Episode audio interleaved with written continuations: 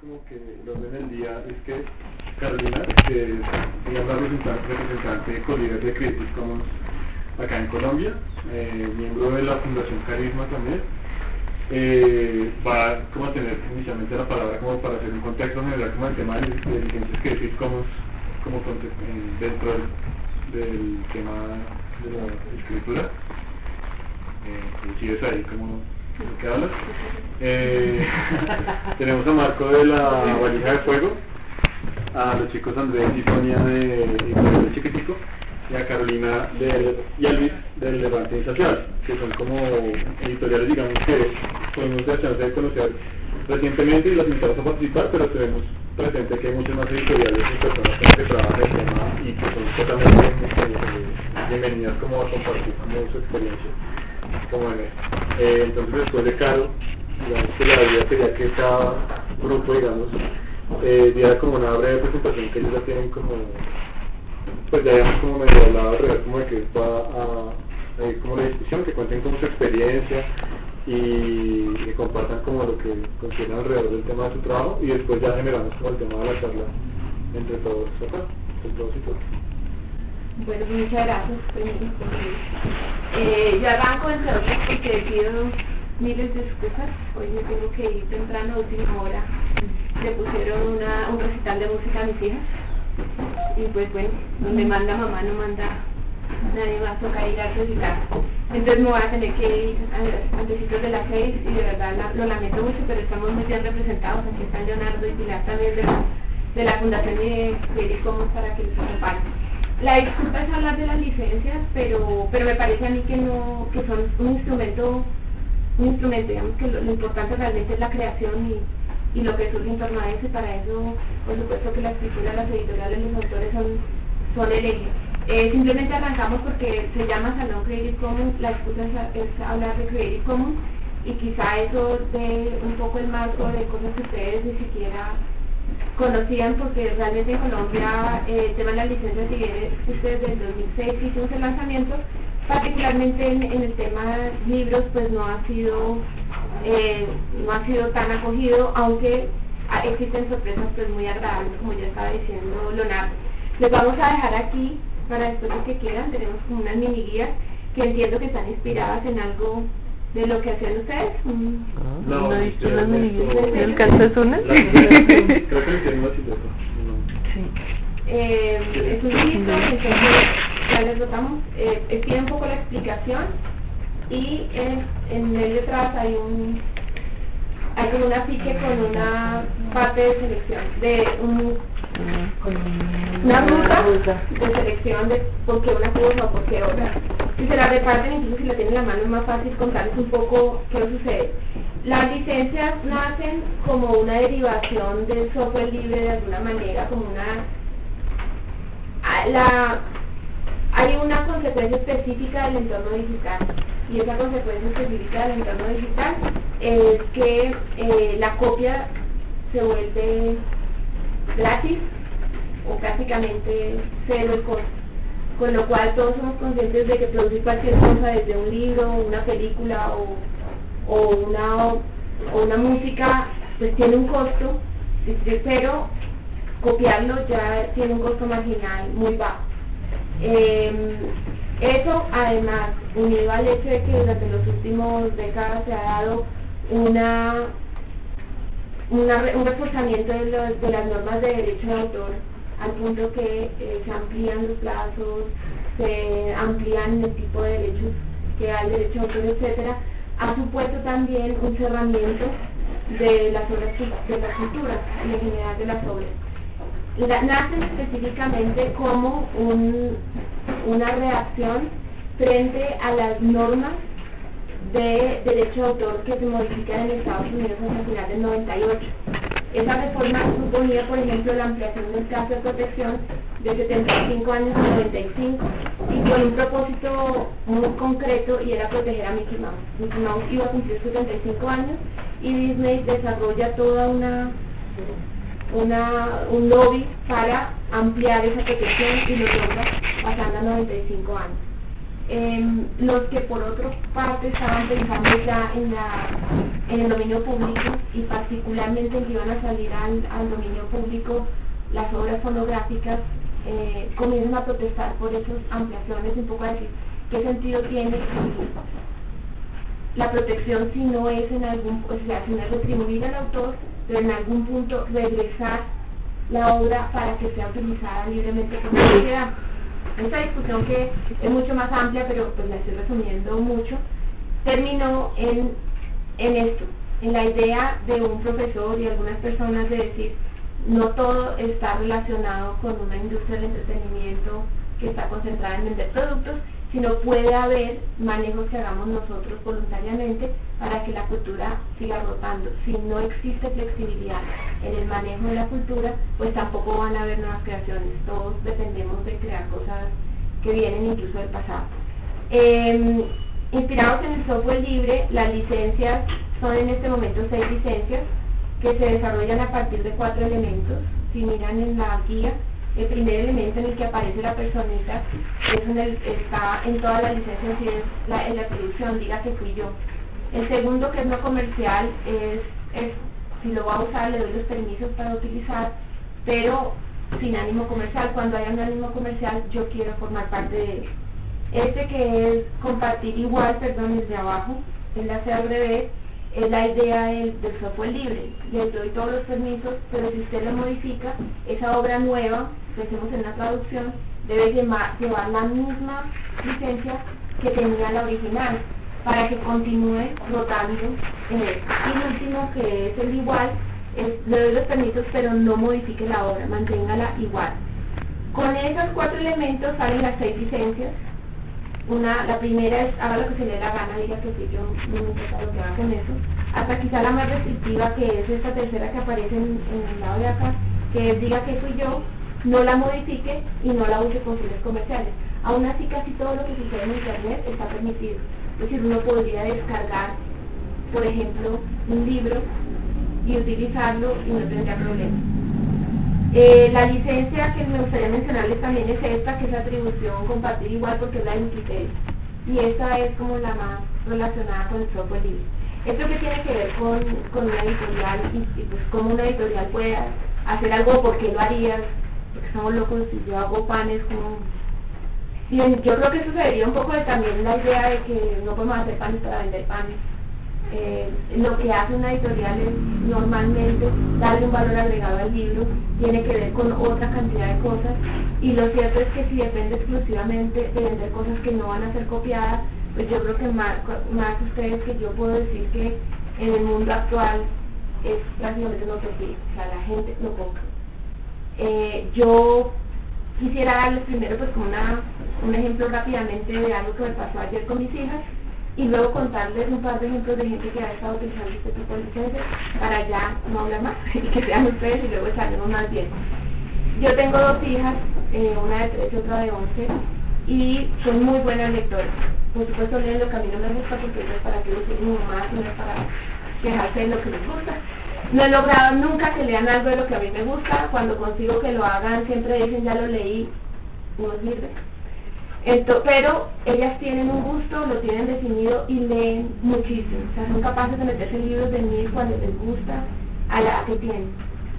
Eh, ayer, cuando les íbamos a la feria del libro, la alegría de ellas era decir, ¿y qué, cuántos libros nos vas a comprar? Y yo les dije, a cada una le 100 mil pesos, ustedes miren qué compren. Y fue muy lindo verlas recorriendo la feria, haciendo cuentas, mirando cuánto se pueden llevar, incluso dieron plata de ellas se compraron uno más. Pero lo que más me sorprendió es que las dos compraron un libro que ya se habían leído. Es decir, los otros fueron nuevos, pero al menos una compró uno y la otra compró dos libros que ya se habían leído. Libros que habían bajado de internet, se los habían leído, pero los compraron porque les gustaba. Algo que yo siempre había oído en teoría, ayer lo confirmé con mis hijas que tienen 11 y 13 años. De hecho, les pregunté, porque yo nunca he cotizado la piratería, no les explico cómo hacer nada, es decir, no lo estoy haciendo, ellas lo han estado, ellos hacen este tipo de cosas, yo no sé, pero digo, ¿tú de dónde los bajas? Porque me parece que tampoco tienen el alcance ellas todavía para saber dónde encuentran la piratería gruesa, ¿me explico? Y le pregunté a una de ellas, pero ¿tú cómo los bajas? Y me dijo, mami, es que uno a veces, a veces se encuentran por Google, así uno pregunta y aparece en Google. Pero otras veces, como ellas son parte de, de como de grupos de lectura en Facebook y en, alguien lo tiene, a uno le parece tan chévere y a uno se lo pasa. El libro se lo pasa. Ellas realmente están compartiendo libros electrónicos. Pero a pesar de lo que yo creía, particularmente la mayor, porque la menor apenas está como creando ese criterio, me dice que es más rico tenerlo en libro, que era algo que yo pensé que íbamos a olvidar, o sea, que somos los mayores los que queremos eso, que los chicos no. Ella dice que yo lo quería tener en libro. Uno de los libros que compró que ya se había leído fue La ladrona de libros. De hecho, ya conocía el libro mucho antes de que saliera la película, etcétera. Y ayer lo que me mostraba era los dibujos, lo que no aparece en la película, lo que ella ya conocía.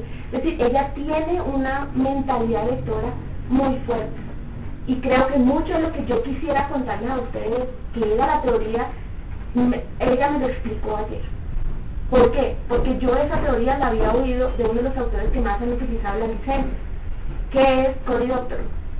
Cory Doctorow es un autor de ciencia ficción joven que fue uno de los activistas más fuertes contra el tema de, en su época, criminalizar a los chicos jóvenes que, que descargan de Internet.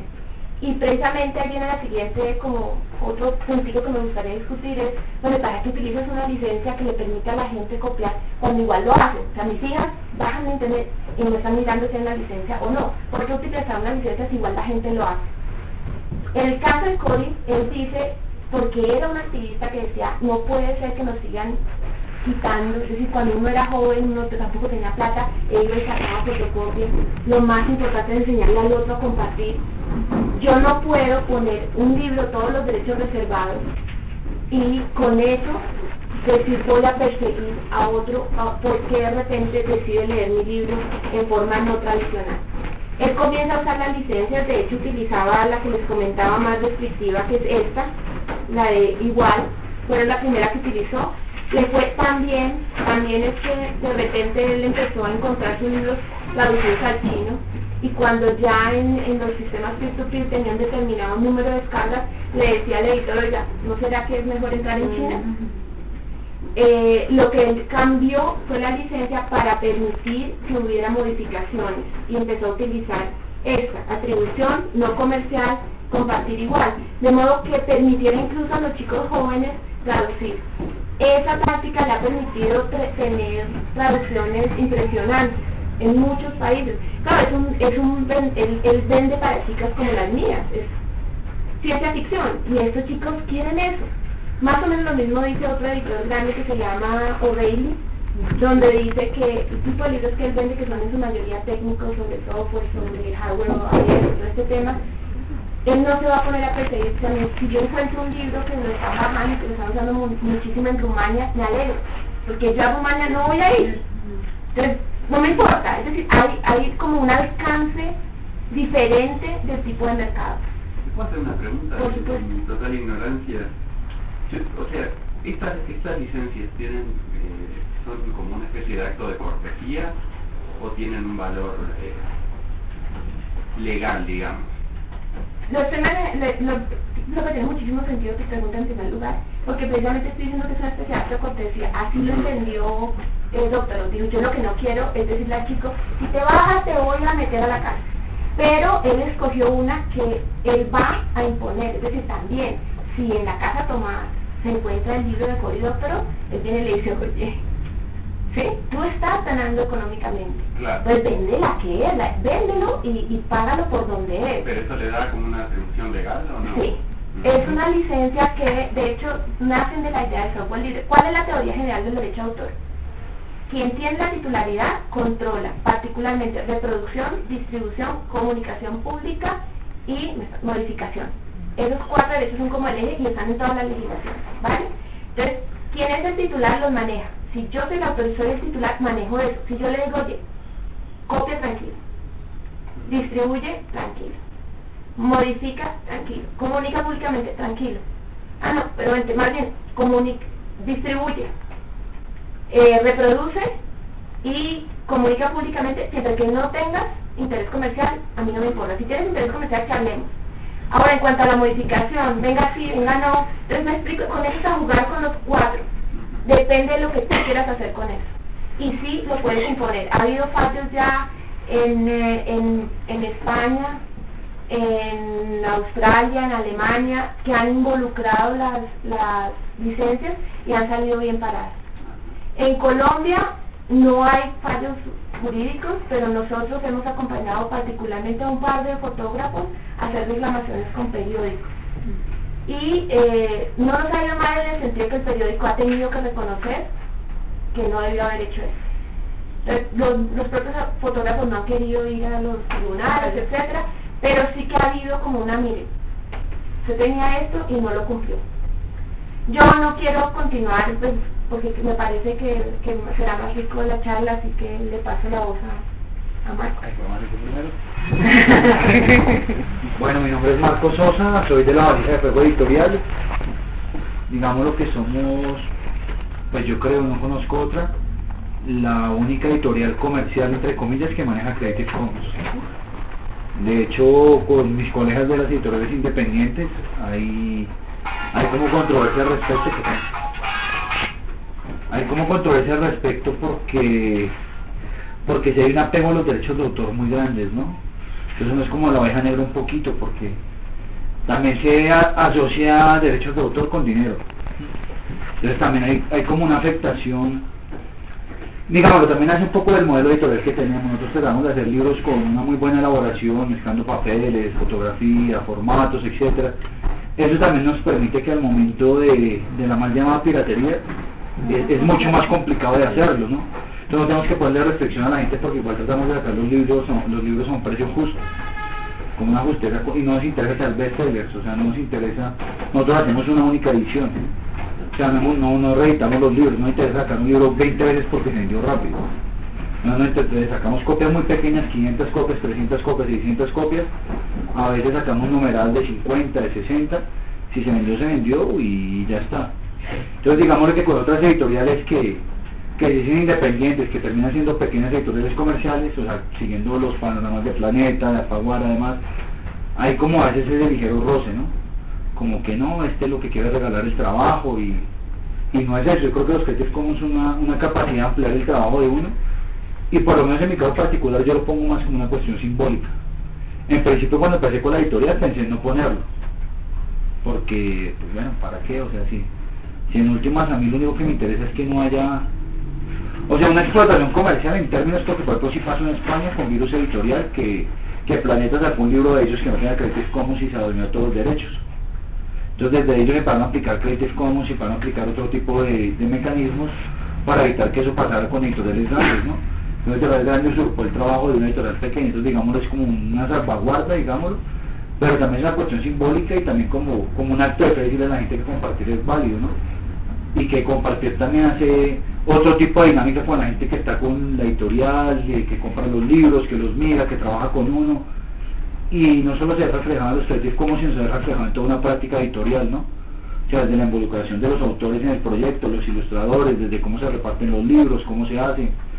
Todo eso, por ejemplo, ayuda a bajar costos y ayuda a hacer una, una dinámica de compartir mucho más amplia porque, por ejemplo, yo no sé ilustrar, pero alguien sabe ilustrar.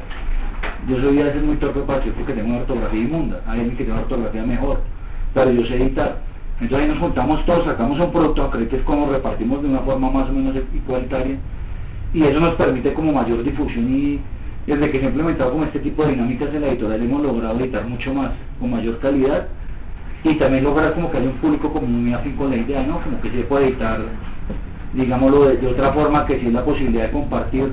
Nosotros la única restricción que tenemos es comercial pero pues ha habido gente que por ejemplo cuando sacamos los fanzines de 50 gente copias los fotocopiaba y nos decía y bueno pues hágalo. O sea no nos interesa, no nos interesa pelear por eso hágalo si o que o que pueden el libro y lo, le sacaban fotocopias por los bueno hágalo todo bien no es ya por ejemplo lo que nosotros pensamos es la, la, la restricción comercial es cuando hay por ejemplo pues sí hemos pensado venta de derechos, por ejemplo, una editorial grande, que pasó por ejemplo un caso con Alemania. Una editorial nos quería comprar los derechos para sacar un libro en Alemania eh, la negociación no llegó a éxito porque nosotros también les dijimos que tenía que ser bajo licencia Creative Commons y la editorial se negó de plan. Eh, entonces es como la única, impedimento entre comillas que hemos tenido, pero el de Creative Commons nos parece, tanto la licencia como el fin que busca que es compartir, nos parece pues como, como una idea básica para empezar a entablar con otro tipo de relaciones. Es un poco, llevamos tres años editando, eh, ocho libros y bueno, así es como unos siete y bueno, la idea siempre nos ha gustado mucho. Inclusive, en un principio vamos a optar por el copyleft, que es otra otra licencia, pero nos parece que tiene mucho menos peso, mucho menos reconocida, tiene algunos vacíos y nos enfrascamos en el como si estamos como, como en esa y, es muy curioso porque como digo en el gremio no es muy digamos de las editoriales que tiene un perfil medianamente alto e independientes entre comillas no es muy bien acogido ese tipo de licencias porque si se busca una explotación comercial infinita de la obra, o sea, de repetir, este es lo mismo de los derechos de Walt Disney, ¿no? Repetir, repetir, repetir hasta la saciedad. Yo entiendo que el trabajo de uno para tener una remuneración, no es una sociedad como la actual. Pero lo que no entiendo es que 70 años después de que uno se muera, la gente siga usufructando un bien que puede ser público. Entonces, bueno, eso es. ¿Cómo se llama la de Sí, no me que la Ah, sí, acá. Nosotros siempre ponemos en los libros ahí una... Algo que, que, pues que algo que pusieron acá en la primera página. Dice, eh, esta edición se realiza bajo licencia Creative Commons. Punto. El conocimiento es un derecho. Por ello, alentamos la copia total o parcial del contenido de este libro por todos los medios que la astucia y la imaginación lo permitan, siempre y cuando sea sin fines, sea sin fines de lucro o comerciales y mencionando la fuente. Yo creo que es muy bello lo que dice Marcos y es que antes de que se me olvide, perdón con ustedes, ayer, no, el viernes en la oficina nos dimos cuenta que el portal de Colombia donde se publican las leyes de Colombia dice todos los derechos reservados prohibidos sobre producción las leyes colombianas de acuerdo con la ley son de reproducción gratis amplia. De dominio público. Si nos estamos llevando unos extremos la idea que, que no, yo no digo nada más, está fabuloso. Perdón, antes de que sigamos, quería preguntar de pronto si tú nos puedes aclarar mejor esto del copyleft, porque no, yo no tengo claro cuál es la diferencia con respecto a Creative Commons y copyleft, o, o Marco mismo. me parece, me parece interesante, sí, hagámoslo.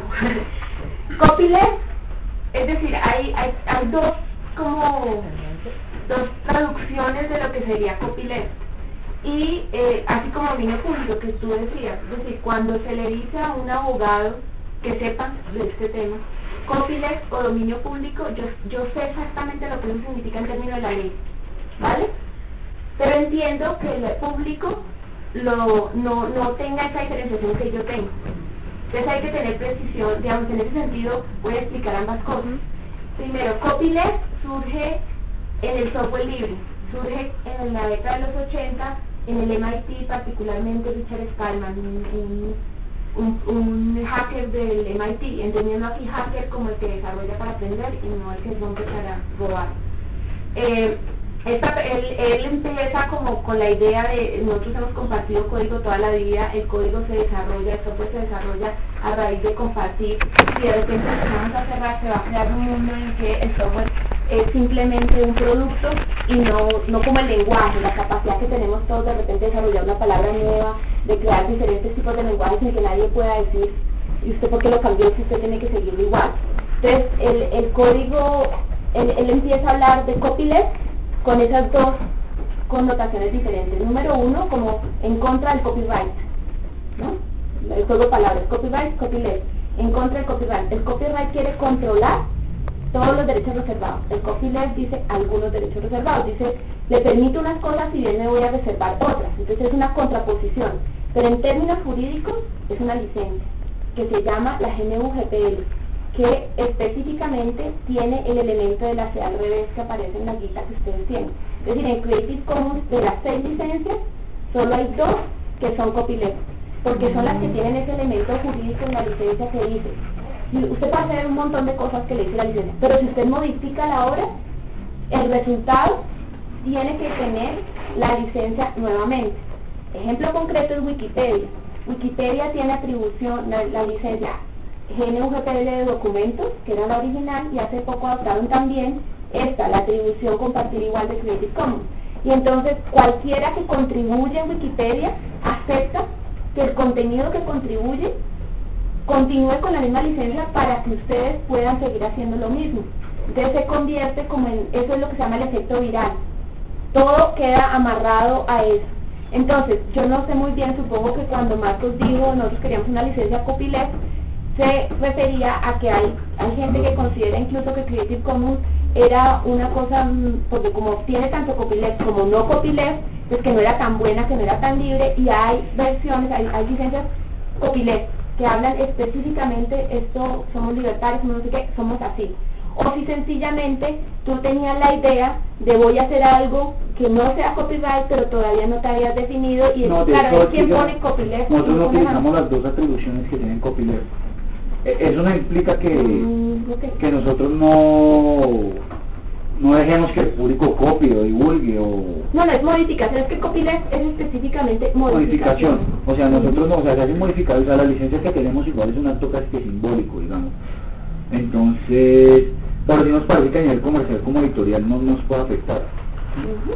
Y nosotros reiteramos, o sea, hacemos una editorial comercial, o sea, y tenemos como, como un viro de independencia y demás, pero pues es una una proyección de que queremos vender. y que queremos vender, o sea, no volvernos millonarios de esto porque volverse millonarios con editorial es muy complicado, pero pues sí tener una, una poder vender para poder sacar producción, Sí. producción y demás. Entonces está claro, o sea, de, de ahí Sí, yo no copyleft, sino vamos a coger alguna que es como Sí, que y no. pensamos que en el nivel, por ejemplo, de, de- de manejo de textos, traducciones y demás, es muy complicado porque, por ejemplo, hacemos un trabajo muy elaborado para... Porque eso es lo que el otro hablaba con, con Leonardo, y era que, por ejemplo, hay- un trabajo, digámoslo, a nivel gráfico y visual como elaborado para que después alguien de otro lado coja y saque una cosa que, que, no nos representa, por lo menos a nosotros en un principio como el trabajo, y que pues lo pueda utilizar inclusive con fines de lucro. Entonces, digamos lo que por eso utilizamos como, como la más restrictiva, no implica que no tengamos un horizonte abierto para otras posibilidades, pero es como salvarnos de que alguien vea eso, oiga, también necesito para sacar para sacar plata y, y saca una cosa mal hecha, choneta y simplemente por lucrarse. Entonces, como que eso nos permite como, como generar ese blindaje, digamos. Pero en términos legales, no interpretaremos ninguna demanda o acción contra una persona que quiera sacar un libro de nosotros, o utilizar un párrafo, o, o hacerse una camiseta con la imagen, o un afiche, o, o coger un texto, o sea, eso no, no nos interesa en lo absoluto. Es como esa es la diferencia, por eso no optamos por una copyleft en principio. Sí, creo que no. Sí, sí, gracias. Vale. Ahora sí. ok. Ahora sí somos nosotros. nosotros, yo soy Andrés eh, Montoya, ella es Sonia Rodríguez, nosotros somos de la editorial Chiquitico. Eh, nosotros estamos Chiquitico. Chiquitico. Y nosotros pues llevamos trabajando haciendo libros unos cinco años Por ahí. unos cinco años, hemos sacado más o menos 14 títulos. Eh, nosotros empezamos, mi interés, o nuestro interés por las licencias Creative Commons y las licencias libres, las licencias abiertas más bien.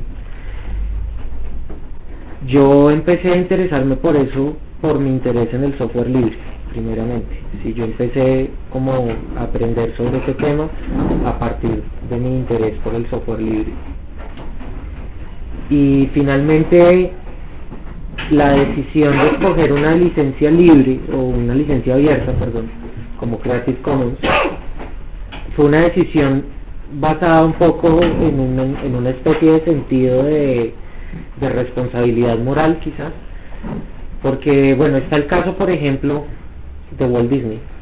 Disney es una empresa que registró a su nombre y se apropió de los derechos de un montón de cosas que durante muchísimos años habían estado en el dominio público.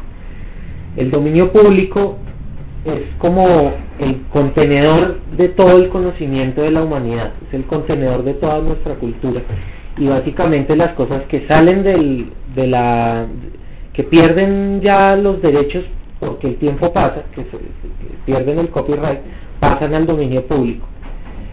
Entonces nosotros como editorial también queríamos alimentarnos del dominio público, ¿sí? ser capaces de tomar cosas de ahí, darles un valor agregado y crear productos con base en eso. Pero nos parecía que lo que había hecho Disney pues era un poco cuestionable, no nos, no nos gustó mucho como la forma en que ellos lo hicieron. Entonces nos parece que seguir utilizando licencias, o sea, usar licencias Creative Commons nos permite proteger el trabajo que nosotros le añadimos, el valor que nosotros le agregamos como editorial a un texto, a un libro,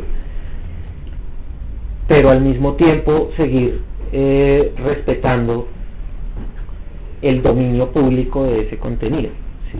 Como que si nosotros hacemos, por ejemplo, un libro con cuentos de Lovecraft, pues los cuentos de Lovecraft seguirán estando en el dominio público y cualquiera podrá seguir haciendo libros con cuentos de Lovecraft, pero pues nosotros podremos proteger, no sé, nuestras ilustraciones, eh, el diseño de nuestro libro, la traducción que hicimos, eh, etcétera. Digamos que una de las cosas que nos gusta usar estas licencias es que nos permite también escoger qué queremos proteger y cómo lo queremos proteger. Nos parece más flexible.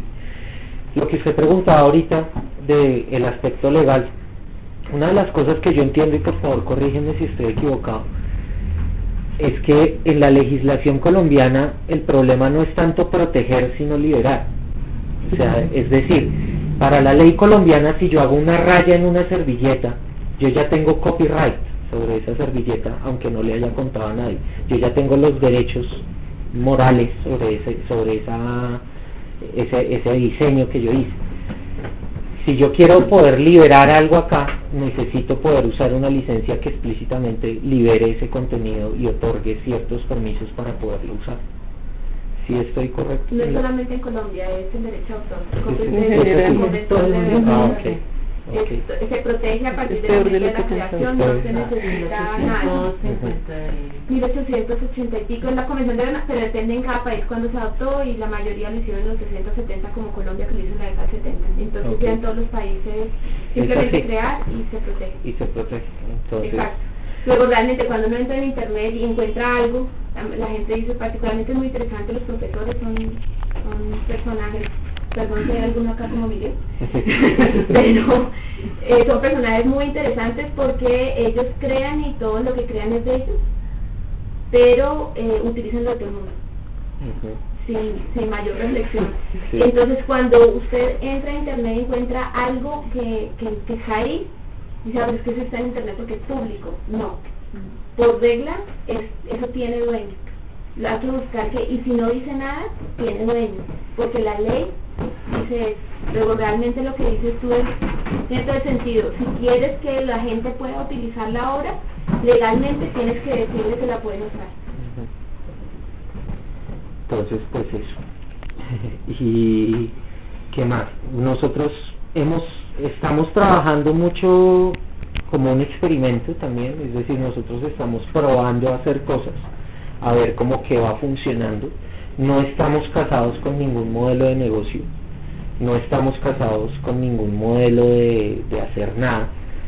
Mm, la, las únicas cosas que nos interesa mantener en la, en la editorial es seguir usando licencias eh, abiertas y, seguir y seguir usando software libre, porque esa es como la otra cosa que nosotros tratamos de hacer, y es que en la medida de lo posible, digamos que todavía no hemos llegado al 100%, pero quizás a un 50, entre un 50 y un 70% de todo el software que usamos en nuestros procesos editoriales es libre. Entonces estamos trabajando en eso y ahí vamos. Y, pienso que vamos bien.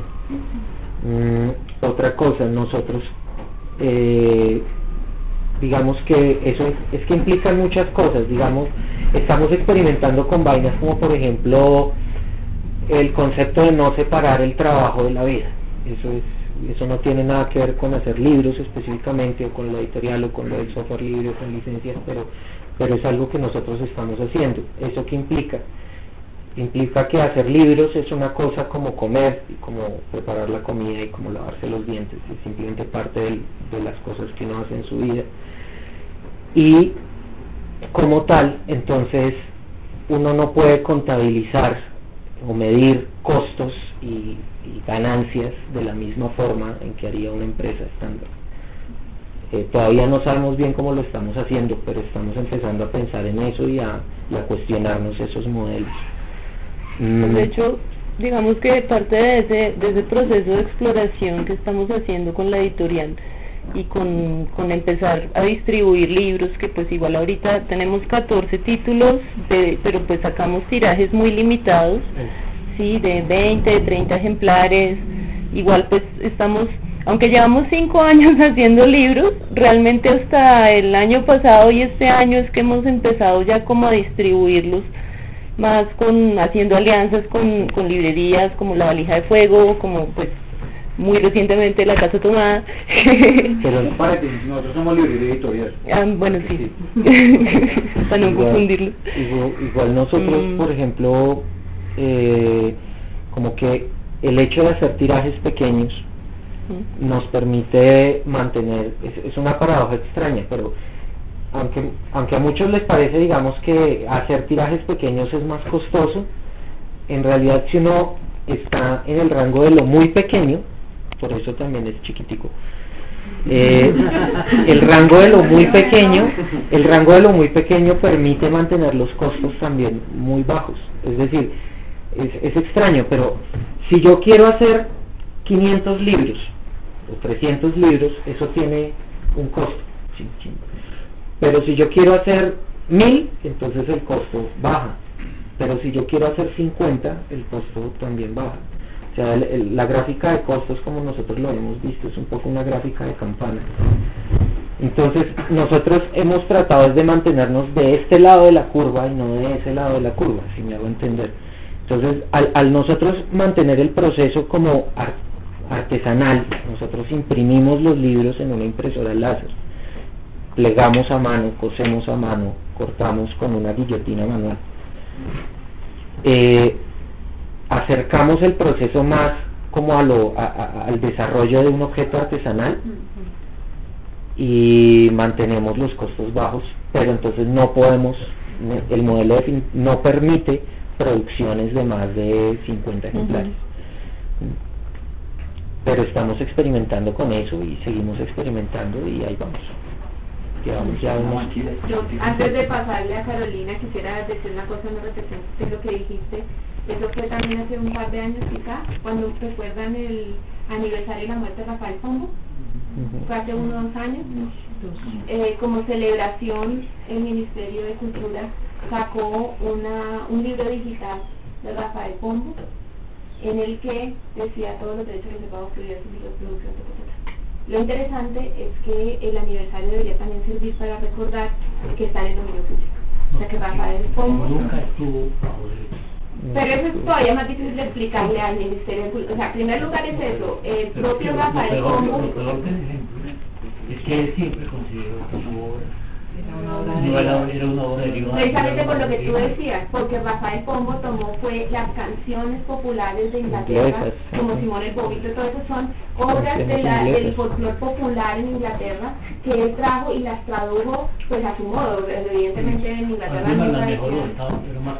Y es la menor parte de la obra de él, ¿no? Por ejemplo, nosotros vamos a sacar un libro de. Rafael Pombo que es de que es de prosa, pues poesía gótica, o sea, una cosa que uno dice, o sea, un canto a la oscuridad de Rafael Pombo no es como con el. Pero nosotros vamos a estar eso y fue muy curioso porque el autor que se acerca a nosotros se acerca porque en la casa Pombo le dicen, usted está loco, usted cómo se le ocurre sacar esto ahora, no lo queremos. Y, y es muy curioso y de la historia de Pombo, Rafael Pombo era una persona súper interesante. Era un tipo interesantísimo y lo menos es eso subir una cosa y demás, y además sobre esas específicas él mismo decía, yo no soy el autor, o sea, esto, yo lo traje, rimas tenía populares. dorados y lo, y lo traje, y entonces sale ese, sale ese documento del Ministerio de Cultura, todos los derechos reservados.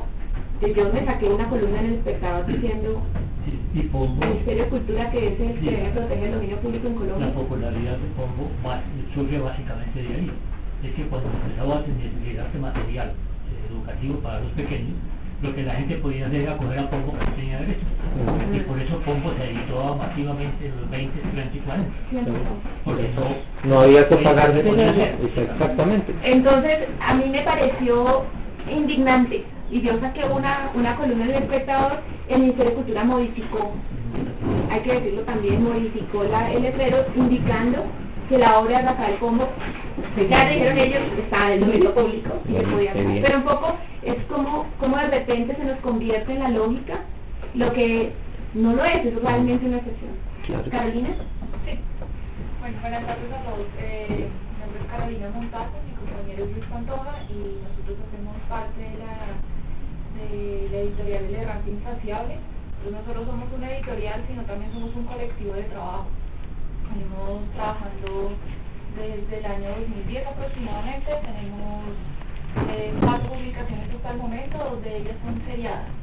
Eh, nosotros escogimos básicamente Creative Commons en el momento en que decimos proteger a nuestros escritores, y digo proteger a nuestros escritores porque nosotros como colectivo de trabajo tenemos unos talleres de lectura y escritura, entonces eh, las publicaciones que nosotros tenemos son derivados de los procesos que llevamos con todos los autores, la gente que se ha acercado a nuestros espacios. Entonces, todos los escritos son de gente que participa en nuestros talleres y que ha querido publicar, que ha tenido un proceso con nosotros, que ha descubierto como que tiene mucho que contar y mucho que escribir y nosotros hemos querido apoyarlos en eso. En ese sentido somos una editorial completamente independiente y autogestionada. Manejamos eh, de la licencia de atribución no comercial y sin derivados.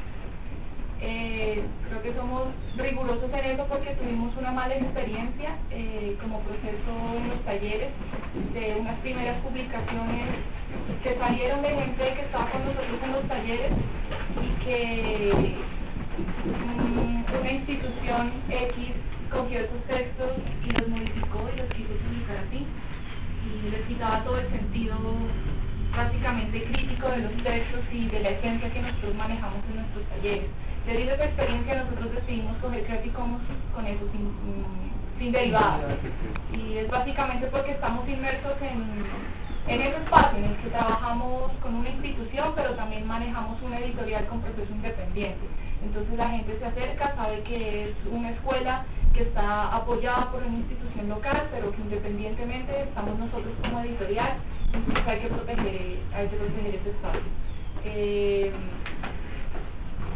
también como, como proceso para eh, acercarnos a las personas, como decía Mateo, que eh, las personas como que reconozcan que ese proceso editorial no solo es escribir que se publica, sino que hay un proceso que se reconoce de edición, de corrección de estilo, de diagramación, de ilustración y de publicación. Entonces, esa licencia nos ha permitido también que la gente eh, se apropie de, de, las publicaciones y reconozcan que es mi texto el que se trabajó en algún momento en un taller y, y se lo reescribió y se lo modificó y se lo corrigió y nosotros como editorial estamos, lo estamos publicando. Eh, pues hasta ahora hemos sido como sin ánimo de lucro porque eh, las publicaciones básicamente la primera, la nuestra es en editorial cartonera, entonces es un libro completamente artesanal y de la venta de ese libro se logró financiar la segunda publicación y así la tercera. Entonces, eh, es ese reconocimiento también a, que no se puede generar un valor comercial aparte del de nosotros porque nosotros queremos seguir constituyéndonos como una editorial que perdure en el tiempo y que sean esos escritores los que quieran publicar con nosotros y una publicación permita otra publicación. Entonces, básicamente por eso escogimos Muchas gracias. Eh, yo quisiera también decir ahora que tal vez fue el primero o segundo salón, no me acuerdo, en el que arrancamos fue con traficantes de sueños. ¿Alguien de ustedes conoce aquí traficantes de sueños? Sí. Traficantes de sueños, eh, cuando Black vino la primera vez, hicimos el primer salón en, yo creo que fue el primero, en la Universidad Nacional. Y es más o menos una experiencia, bueno, no, una mezcla igual entre lo que ustedes están haciendo. Yo no lo mencioné al principio porque quería un poco más bien verlo local y lo que me parece muy interesante es ver cómo cinco años después pues hay ya varios proyectos andando. Traficantes es una editorial española que yo no sé cuántos títulos puedo tener ya. tienen más de, en catálogo más de 50 ahorita. Y todos son licencia Creative Commons. Es una es una apuesta muy también ideológica, de colectivo, pero es, es muy, muy linda en, en todo lo que tiene que ver con ciencias sociales y con crítica económica y social, quizás es una de las, a mi opinión, una de las mejores colecciones que hay en España. Y es una cosa muy interesante porque experiencias como la de, bueno, Traficantes, Pepitas de Calabaza, La Felguera, otras editoriales españolas, más que todo pues, en lengua hispana en España están, Allá. la mayoría, es demostrar que compartir ayuda a crecer, ¿no? Mm. Por ejemplo, el modelo editorial que, que manejo, bueno, yo tengo un socio que es como la cara comercial, que es Caro Buitrago, que es un ilustrador infantil y digamos lo que él está entablado en, los- en las dos partes. Por un lado, él está con los derechos de autor, digámoslo, con su vida comercial, como vida de escritor, y por el otro lado está como el, el desboque con la editorial. Pero digamos que prácticamente yo soy el que manejo la editorial, la editorial la definimos no tanto como un colectivo, sino como en persona. O sea, y eso nos permite, por ejemplo, la, la necesidad de ser más reticulares y articular en momentos adecuados con personas adecuadas. Podemos generar un proceso en común. Si no hay simple cosa, por ejemplo, un autor que quiere sacar de Rafael Tomo, yo lo quiero sacar, ustedes sáquenos y denme un porcentaje a mí. Perfecto, lo sacamos, nos gusta, hacemos el trabajo entre los dos, tratamos de compartir la edición, miramos qué papeles nos gusta, cómo lo hacemos, lo sacamos, usted con su pedazo y yo el mío, y hasta acá, hasta acá llega nuestro trato comercial. Y con él ya vamos a sacar una publicación antes. Entonces eso ha hecho que, que la persona vuelva y llegamos como a un punto concreto. También tenemos otra idea y es, por ejemplo, a futuro montar una página web donde cierto grupo de gente, bueno, compre el libro por anticipado con unos precios mucho más cómodos que traiga como incentivos, más o menos. pero que también tenga la posibilidad de, de manejar lo que son las carátulas, por ejemplo, hay opciones de carátulas, la gente que, que opción quiere, y que, que hay dos anexos, qué anexo le ponemos, qué anexo no. Entonces también es una posibilidad también de volver el, el lector, no el lector y ya, sino el lector también involucrado en la parte de edición. Entonces digamos lo que, que nosotros tenemos la particularidad de no ser colectivo, pero sí manejamos una figura más reticular, más de persona. Y, y nos ha dado frutos en la medida que cuando empezamos la... porque empieza la coedición? Primero porque nos parecía muy bacano involucrar al autor, como en la parte editorial, y porque no nos alcanzaba la plata para editar. Entonces dijimos, pues mezclemos el hambre con las ganas de comer y miramos qué hacemos. Entonces llegamos y empezamos a hacer así, entonces lo que nosotros hacíamos con el autor era listo, usted pone el material, da el 60%, nosotros le ponemos el 40%, hacemos todo el trabajo de artes gráficas, que es la parte más complicada del proceso porque por lo general trae finalizados, troqueles, etcétera, y repartimos mitad y mitad con un pacto de retroventa. O sea, si ustedes, si a mí se me acaban primero a usted, yo se los compro con incremento sobre del 50, el 40% sobre el valor original del libro. O sea, así nadie pierde. Porque los demás, yo quedo con 250 libros, me toca a mi abuela, mi mamá, mi hermano, dos más, y qué hago con el resto. Y efectivamente eso está pasando. Por ejemplo, el primer modelo que tuvimos así fue las 12 pruebas de la inexistencia de Dios de Sebastián Favore con avisar colectivo, y nosotros ellos sacaron las copias. Y es más, ellos dijeron, no, pero para ahorita estamos mal de plata y necesitamos, entonces los estamos distribuyendo como una distribución normal, con el 35% sobre el valor comercial. Entonces también ese tipo de estrategias es como que no es quedarse en una, es como tener un referente, pero no quedarse en una estrategia fija. Mm, Entonces nos permite como una movilidad y, y esto a la vez ha hecho que mucha gente se acerque a que quiere editar, ¿no? Entonces nos ha pasado que autores, por ejemplo, ilustradores comerciales como Santiago Solís, nos han acercado a nosotros para sacar, él es un mexicano muy bueno, se ha acercado a nosotros para sacar un proyecto de un fanzine y no, no quiere nada, o sea, no, venga, saquemos un fanzine y me mandan 20 copias y ya. ¿no? Y, por ejemplo, Jairo Buitrago es un saca en Fondo de Cultura Económica, en Mabel, en Lumen, y pues él trabaja conmigo y no, más retribución de los libros y recuperar lo suyo no, no ha tenido. Entonces es también mostrar como esa capacidad reticular a veces es mucho más flexible que un propio colectivo, digamos. Y permite también como explorar otras alternativas porque la idea es sentarse con cada autor y plantear un modelo con el autor. O sea, hay una propuesta en principio que casi siempre es acogida porque digamos lo que es como ecuánime, pero también hay modificaciones. Entonces creo que también juega un poco con el Creative Commons, que es la capacidad de, de modificar pequeñas cosas para poder compartir y poder generar un, un proceso mejor para todos, ¿no? Que sea de mayor amplitud. Pues yo creo que aquí ya vimos, ¿no? Era la pregunta. Yo lo, lo que veo en, términos de incluso de lucro, de rato me parece que es mejor una editorial así como la de ustedes para lucrar el autor que una editorial Sí, de hecho el autor, eh, porque yo conozco gente, por ejemplo, que escribe o que hace historieta o lo que sea, en Buenos Aires, por ejemplo, y publican, tienen un, no sé, tienen el estatus por ahí de haber publicado con una editorial conocida, pero ellos les pagan con libros. con un porcentaje de 5% O sobre tienen que esperar a que, a que fracase la edición e ir a comprarlo en las tiendas de saldos y para venderlo. Pues fíjate que, no sé si conoces a. Eh, No, Orsay. Uruguay. Eso no- es Uruguay. Y lo más interesante de él es... es ¿Perdona? Sí, es pero...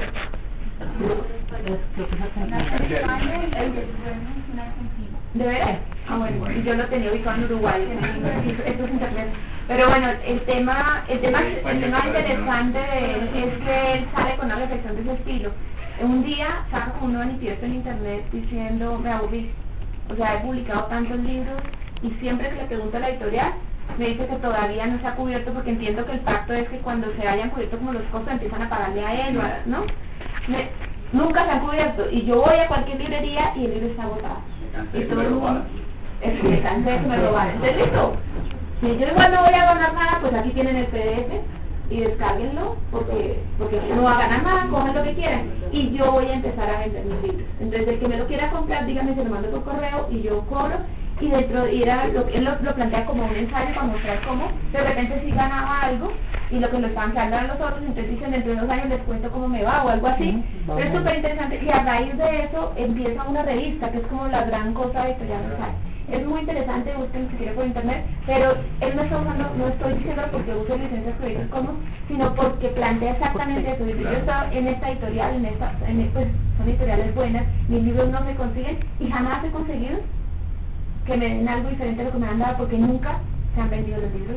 Entonces hay como una también una relación de descrédito, de, de un, un, gran, un gran problema creo yo que están enfrentando las editoriales frente a la relación con los autores, seguramente que les va muy bien a los grandes, pero luego hay un punto en el que hay un descrédito que uno le, en ocasiones se asemeja mucho con los problemas que están teniendo la sociedad de televisión colectiva con los músicos, a escala mucho más grande los estos, pero no sé, hay un problema de gestión que puede pasar por donde tú Es que además por lo, por lo de los costos de edición que decía él, que a veces es más barato hacer una edición más chica porque en otras necesitas distribuidor generalmente. Claro. Y la otra vez veía que publicaba precisamente alguien que estaba molesto con eso, yo no me acuerdo de los porcentajes, pero... O sea que eran porcentajes, los porcentajes más mínimos obviamente eran para los autores.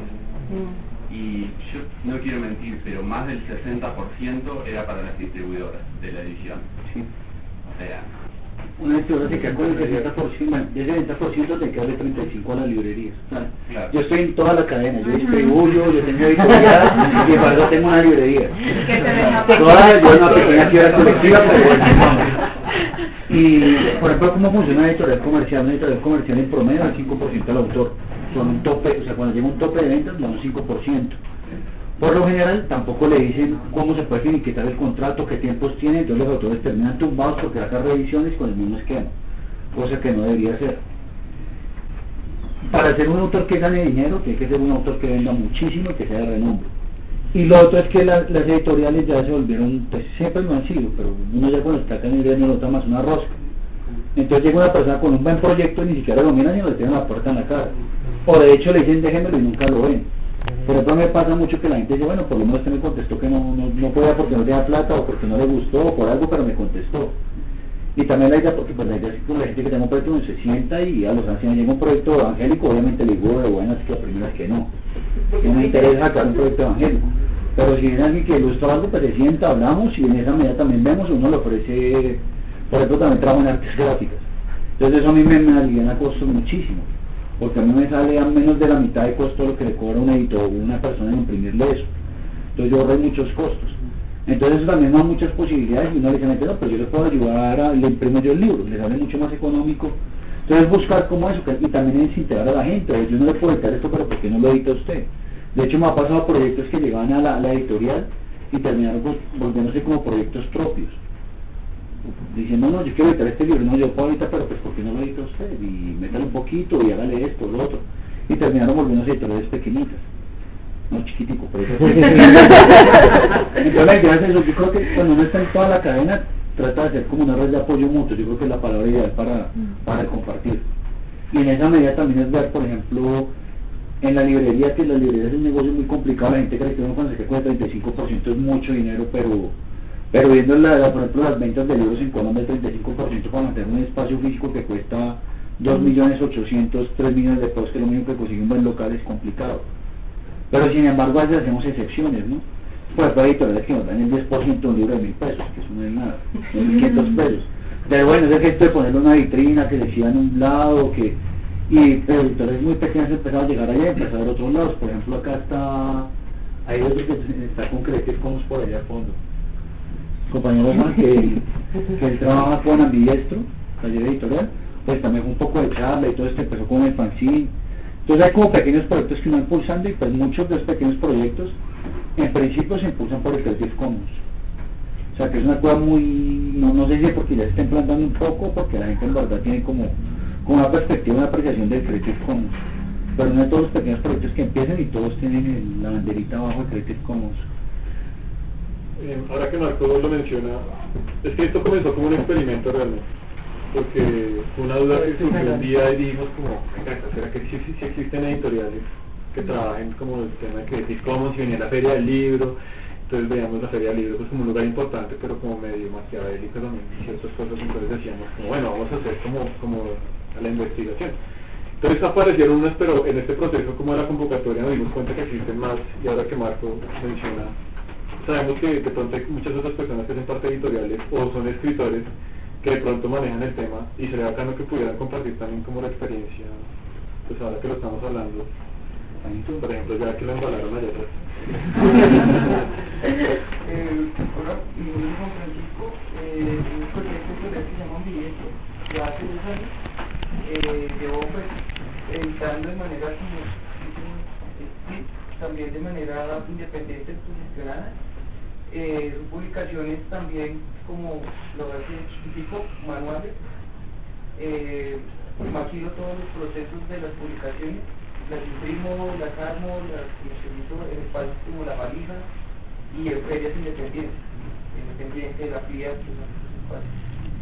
Eh, también eh, el fanzine sale bajo licencia que realmente es eso, acomodar eh, la, como ese crédito de difusión y de compartir como tal a las publicaciones que se hacen. Son eh, publicaciones de convocatoria abierta, eh, se reciben propuestas gráficas e- eh, y escritas y han llegado propuestas de muchos autores ilustradores de diferentes nacionalidades. También, pues, ha hecho que, la publicación se mueva como en- a nivel internacional. Experiencia de, de lo que ha sido el taller. A mí, no, pues me gustaría subrayar un poco, eh, pues con respecto a las licencias Creative Commons, eh, como yo lo veo y hablando pues en términos de editoriales independientes, yo siento que es una herramienta que todavía está un poco desaprovechada y pues sobre todo en nuestro medio también principalmente por desinformación porque pues de por sí que aquí las personas no saben que, que algo como el copyright es algo que está por defecto, sino que siempre hay gente preguntando, bueno, ¿en dónde tengo que registrar mi obra para que pues, pueda estar protegida? Bueno, desde ese tipo de, de desinformación.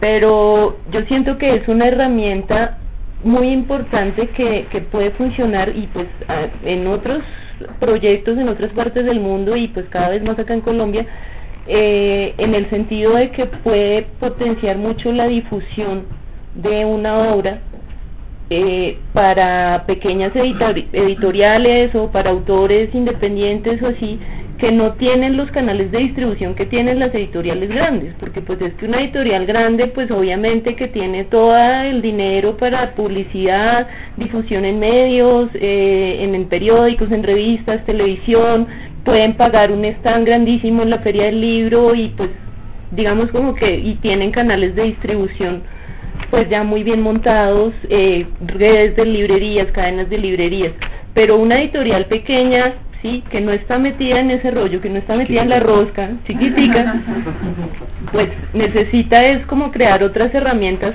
de difusión, porque finalmente pues estas cosas, si en algún momento pues pueden volverse rentables o por lo menos pues no naufragar en el intento, igual pues es verdad, uno no se puede hacer millonario así siendo editor. Eh, Igual, bueno, no sabemos, sí. Justamente porque no hemos usado suficientemente estas herramientas. Pero, pero cuando uno permite que un trabajo se comparta y que sea fácil de compartir, que sea fácil de decir, mire, yo le paso esto, lo puedo copiar, lo puedo, eh, lo puedo fotocopiar, lo que sea, entonces más personas empiezan a conocerlo y, y esas personas empiezan a difundirlo y en ese voz a voz eso puede llegar a tener un impacto insospechado en verdad como incluso pues el caso que tú pones de tus hijas que compraron un libro que ya se habían leído.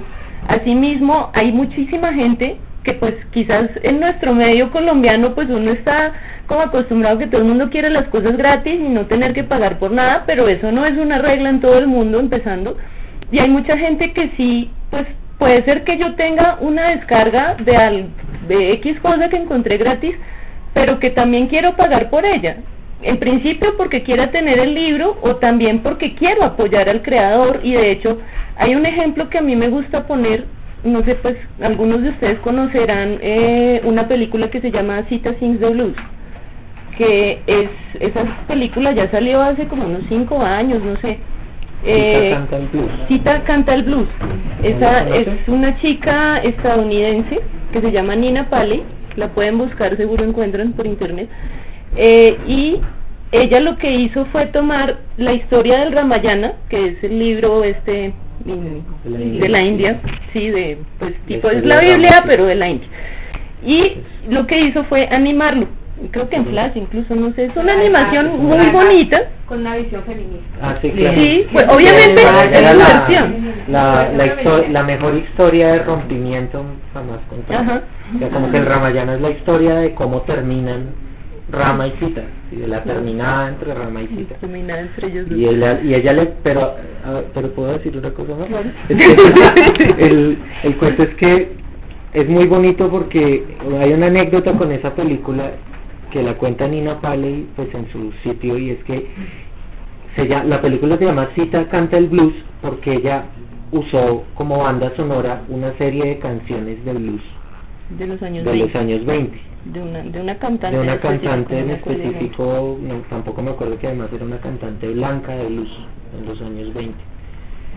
Y el cuento es que ella tuvo un problema porque resulta que los derechos de autor de esas canciones están registrados, pero además como eso está registrado de la manera más absurda y tiene contratos sobre contratos sobre subcontratos y hay oficinas legales aquí y allá, ella terminó dándose cuenta que básicamente como a ella le tocaba pagar no sé cuándo por no sé cuánto por derechos de autor y, y al repartirse entre todas las compañías que estaban involucradas, que eran dueñas de los derechos de esas canciones, le correspondía algo así como 20 centavos de dólar a cada empresa.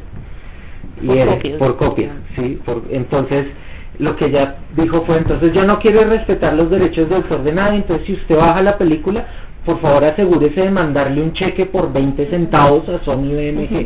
Sí. Bueno, Y- aquí sí. Pues yo Bueno, es que- quisiera decirles que el 8 de mayo se lanza el, el Festival de Cine Creative Commons, que va a ser en octubre, creo, septiembre-octubre, y acaban de dañarnos el ejemplo que vamos a usar las Ah, bueno. están dando eso, pero ese es el ejemplo que vamos a utilizar otra abogada y yo para contarles sobre... Es muy bueno. Bueno, igual así ya llegan enterados. pues igual, bueno, para, para redondear un poco la, la idea a la que iba, eh, ella tomó esta historia del Ramayana, hizo una animación, una película que dura como una hora, y lo que hizo fue, ella lo que dijo fue, esta historia no es mía, porque esto es del dominio público, esto es de todos, el Ramayana es un libro que tiene miles de años, yo no voy a venir a decir, ay, esta es mi obra, no, esto es dominio público, entonces yo voy a regalar la película.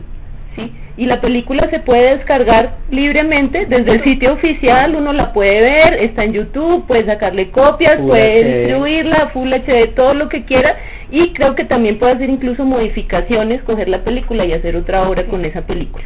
Está este tema de la música, porque efectivamente ella sí usó esta música que está protegida por derechos de autor, pero entonces pues eso lo resolvió ahí como de esta forma bien simpática de, de decirle a la gente, pues mire, usted puede descargar mi película, pero por el derecho a escuchar las canciones, entonces consígnele 20 centavos a tal empresa, a tal empresa, a tal empresa. Obviamente eso finalmente es como para volverlo un rollo burocrático porque pues a las empresas les resultará más caro recaudar ese dinero así Ella de se- a se que- en el bucle legal, ella se protege con un bucle legal ahí muy pero, interesante también. pero entonces lo que ha pasado con esa película es que de, por permitir distribuirla así, ella logró como un tal nivel de alcance de difusión de que la gente y pues porque es un producto bien hecho igual ella la hizo bien y la película ustedes la miran es muy divertida está muy bien hecha entonces a la gente le gusta compartir las cosas que son buenas y en cambio mucha gente lo que ha hecho pues ella no sé si todavía lo tiene supongo que sí es que usted puede donarme dinero pues como por donación porque yo soy la artista y pues como de chévere oiga apoyemos al artista tiene también una parte de, pues lo que llaman merchandising en que pueden pues no sé comprar la camiseta comprar el vasito con la carita de los personajes los muñequitos etcétera. Y, y ella en alguna parte del blog decía yo he recaudado más dinero a través de ese merchandising y de las donaciones que he recogido que lo que habría recaudado si le hubiera puesto copyright a la película. Entonces, pienso que, que en ese sentido... Y también pues, consiguió que todo el mundo viera al esposo porque... Ah, ah sí, sí, porque ahí... bueno, se tienen que ver la película para... Bueno, es que hay una cosa, porque se habla de derechos de autor, pero cuánta plata se queda el autor. Es que ese es el... Mm. Es una cosa muy complicada. Es como para seguir con esto. Por ejemplo, nosotros vamos a sacar un libro sobre el punk en Medellín en los 80 que se basa con, pues, con las letras de las canciones que reflejan como es la poesía maldita de lo que pasa en Medellín de las bombas, ¿no? O sea, y, el punk como una alternativa de los jóvenes frente a eso, no, de los partidos de las crestas, nada, sino como una cosa más de contexto sociopolítico de Colombia. La persona que hizo el libro es una tesis de la Javeriana. Y hay un problema porque ya estoy averiguando y la Javeriana tiene los derechos de autor de la tesis de ella. Y entonces es, absurdo. Ella me decía, no, pero es que no la saco porque nos demandan. Y yo, pues que nos demandan, no importa. No, no, yo, decía porque es que, pues, la primera es absurdo que tengan los derechos y nos demandan, pero a mí la verdad me importa poco, quemamos los libros, los regalamos y, y nos vamos a un plete hasta pronto nos vamos con la próxima edición que saquemos. En últimas no es, yo creo que lo de los derechos de autor es, absurdo, ella me decía, yo en serio, me mostré, no, si ella tiene los derechos de autor, y yo no le creo pero si fue su trabajo, ¿no? De tesis, que es la... Por lo que es tesis de grado. Por lo que es tesis de grado. No, la manera de que haya No, la no, no, los estudiantes, a menos de que le hayan pagado la, la investigación, hay, hay conceptos de la Dirección Nacional de Derechos donde dicen que no, que el estudiante... No, porque ella me dijo que ya tenían... No, no, no, charlemos que es una... Charlemos porque no es así. Entonces, pero,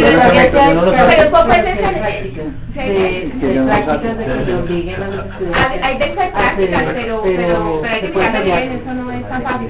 Y es precisamente eso creo que, que Leonardo lo mencionó ahorita, yo realmente llevo años como tratando de ver en la, en la, en la serie del libro, o sea, la serie del libro en Colombia de Colombia es una de las más importantes y yo lo que he visto hasta ahora en temas sobre todo lo digital, porque me parece que aquí hay un tema del impreso que sigue siendo algo pues eso, la posibilidad de hacer algo artesanal y el valor que eso tiene es muy interesante. Pero luego cuando pasas al tema digital, hay, hay un contexto todavía más fuerte y yo no veo esa reflexión a futuro. O sea, todo lo que uno la Dirección Nacional de Derechos de perdóname, en los últimos, en las últimas, fui incluso el año pasado al seminario que da la Dirección Nacional de Derechos de Autor durante la Feria del Libro y dije, no, bueno, o sea, no, no vale la es posible, es muy, o sea, es seguir pensando en que, en que lograremos mantener el mundo como es, criminalizando a la gente. Y eso no tiene sentido. O sea, el, el gran tema del año pasado eran los DRM, que son los Digital Rights Management, que son ponerle bloqueos a los a los libros. Y ahora quieren... Hemos mostrado tener problemas en la música, eh, quién fue que ella tuvo un lío terrible porque cuando le ponen el, el, le pusieron el bloque este había una puerta trasera en los computadores en que se montaban que le metió un montón de virus y se metió en un rollo brutal. Claro porque ustedes uno arranca eso pero no sabe dónde termina. Y eso está generando problemas gravísimos en las bibliotecas. La preservación de la cultura de hoy para el futuro va a ser una cosa terrible. O sea hoy en día a ver quién tiene grabaciones de los radios de los 80 no existen porque la tecnología hizo muy fácil regrabar encima del cassette, con lo cual no hay preservación. Y hoy va a ser lo opuesto, no podemos grabar lo que existe. Entonces, ¿Por qué? Porque le ponen a todo candados digitales. Luego tú no puedes copiar. Y los, los libros digitales son la mejor, son el mejor ejemplo. Todo lo bloquean, las bases de datos están cerradas. Piensen en los, en los retos que tienen las bibliotecas. Y cuando uno va a oír hablar, el gran reto es para las eh, editoriales escoger el mejor candado digital para hacer que los chicos no puedan copiar. Y lo que tú dices de la... O sea, eso es una cosa. Entonces no hay nadie replanteando, no hay nadie pensando en cómo pueden ser las editoriales. Pero España está cambiando eso. O sea, ya en España los últimos foros de libro electrónico y todo eso, porque es mi área, están olvidando el de red. Ya el piratería no es el full, ya es el compartir. El que se logran por otros caminos, difusión, visibilidad, usabilidad, etc. El rollo de la biblioteca es, es otro. ¿sabes?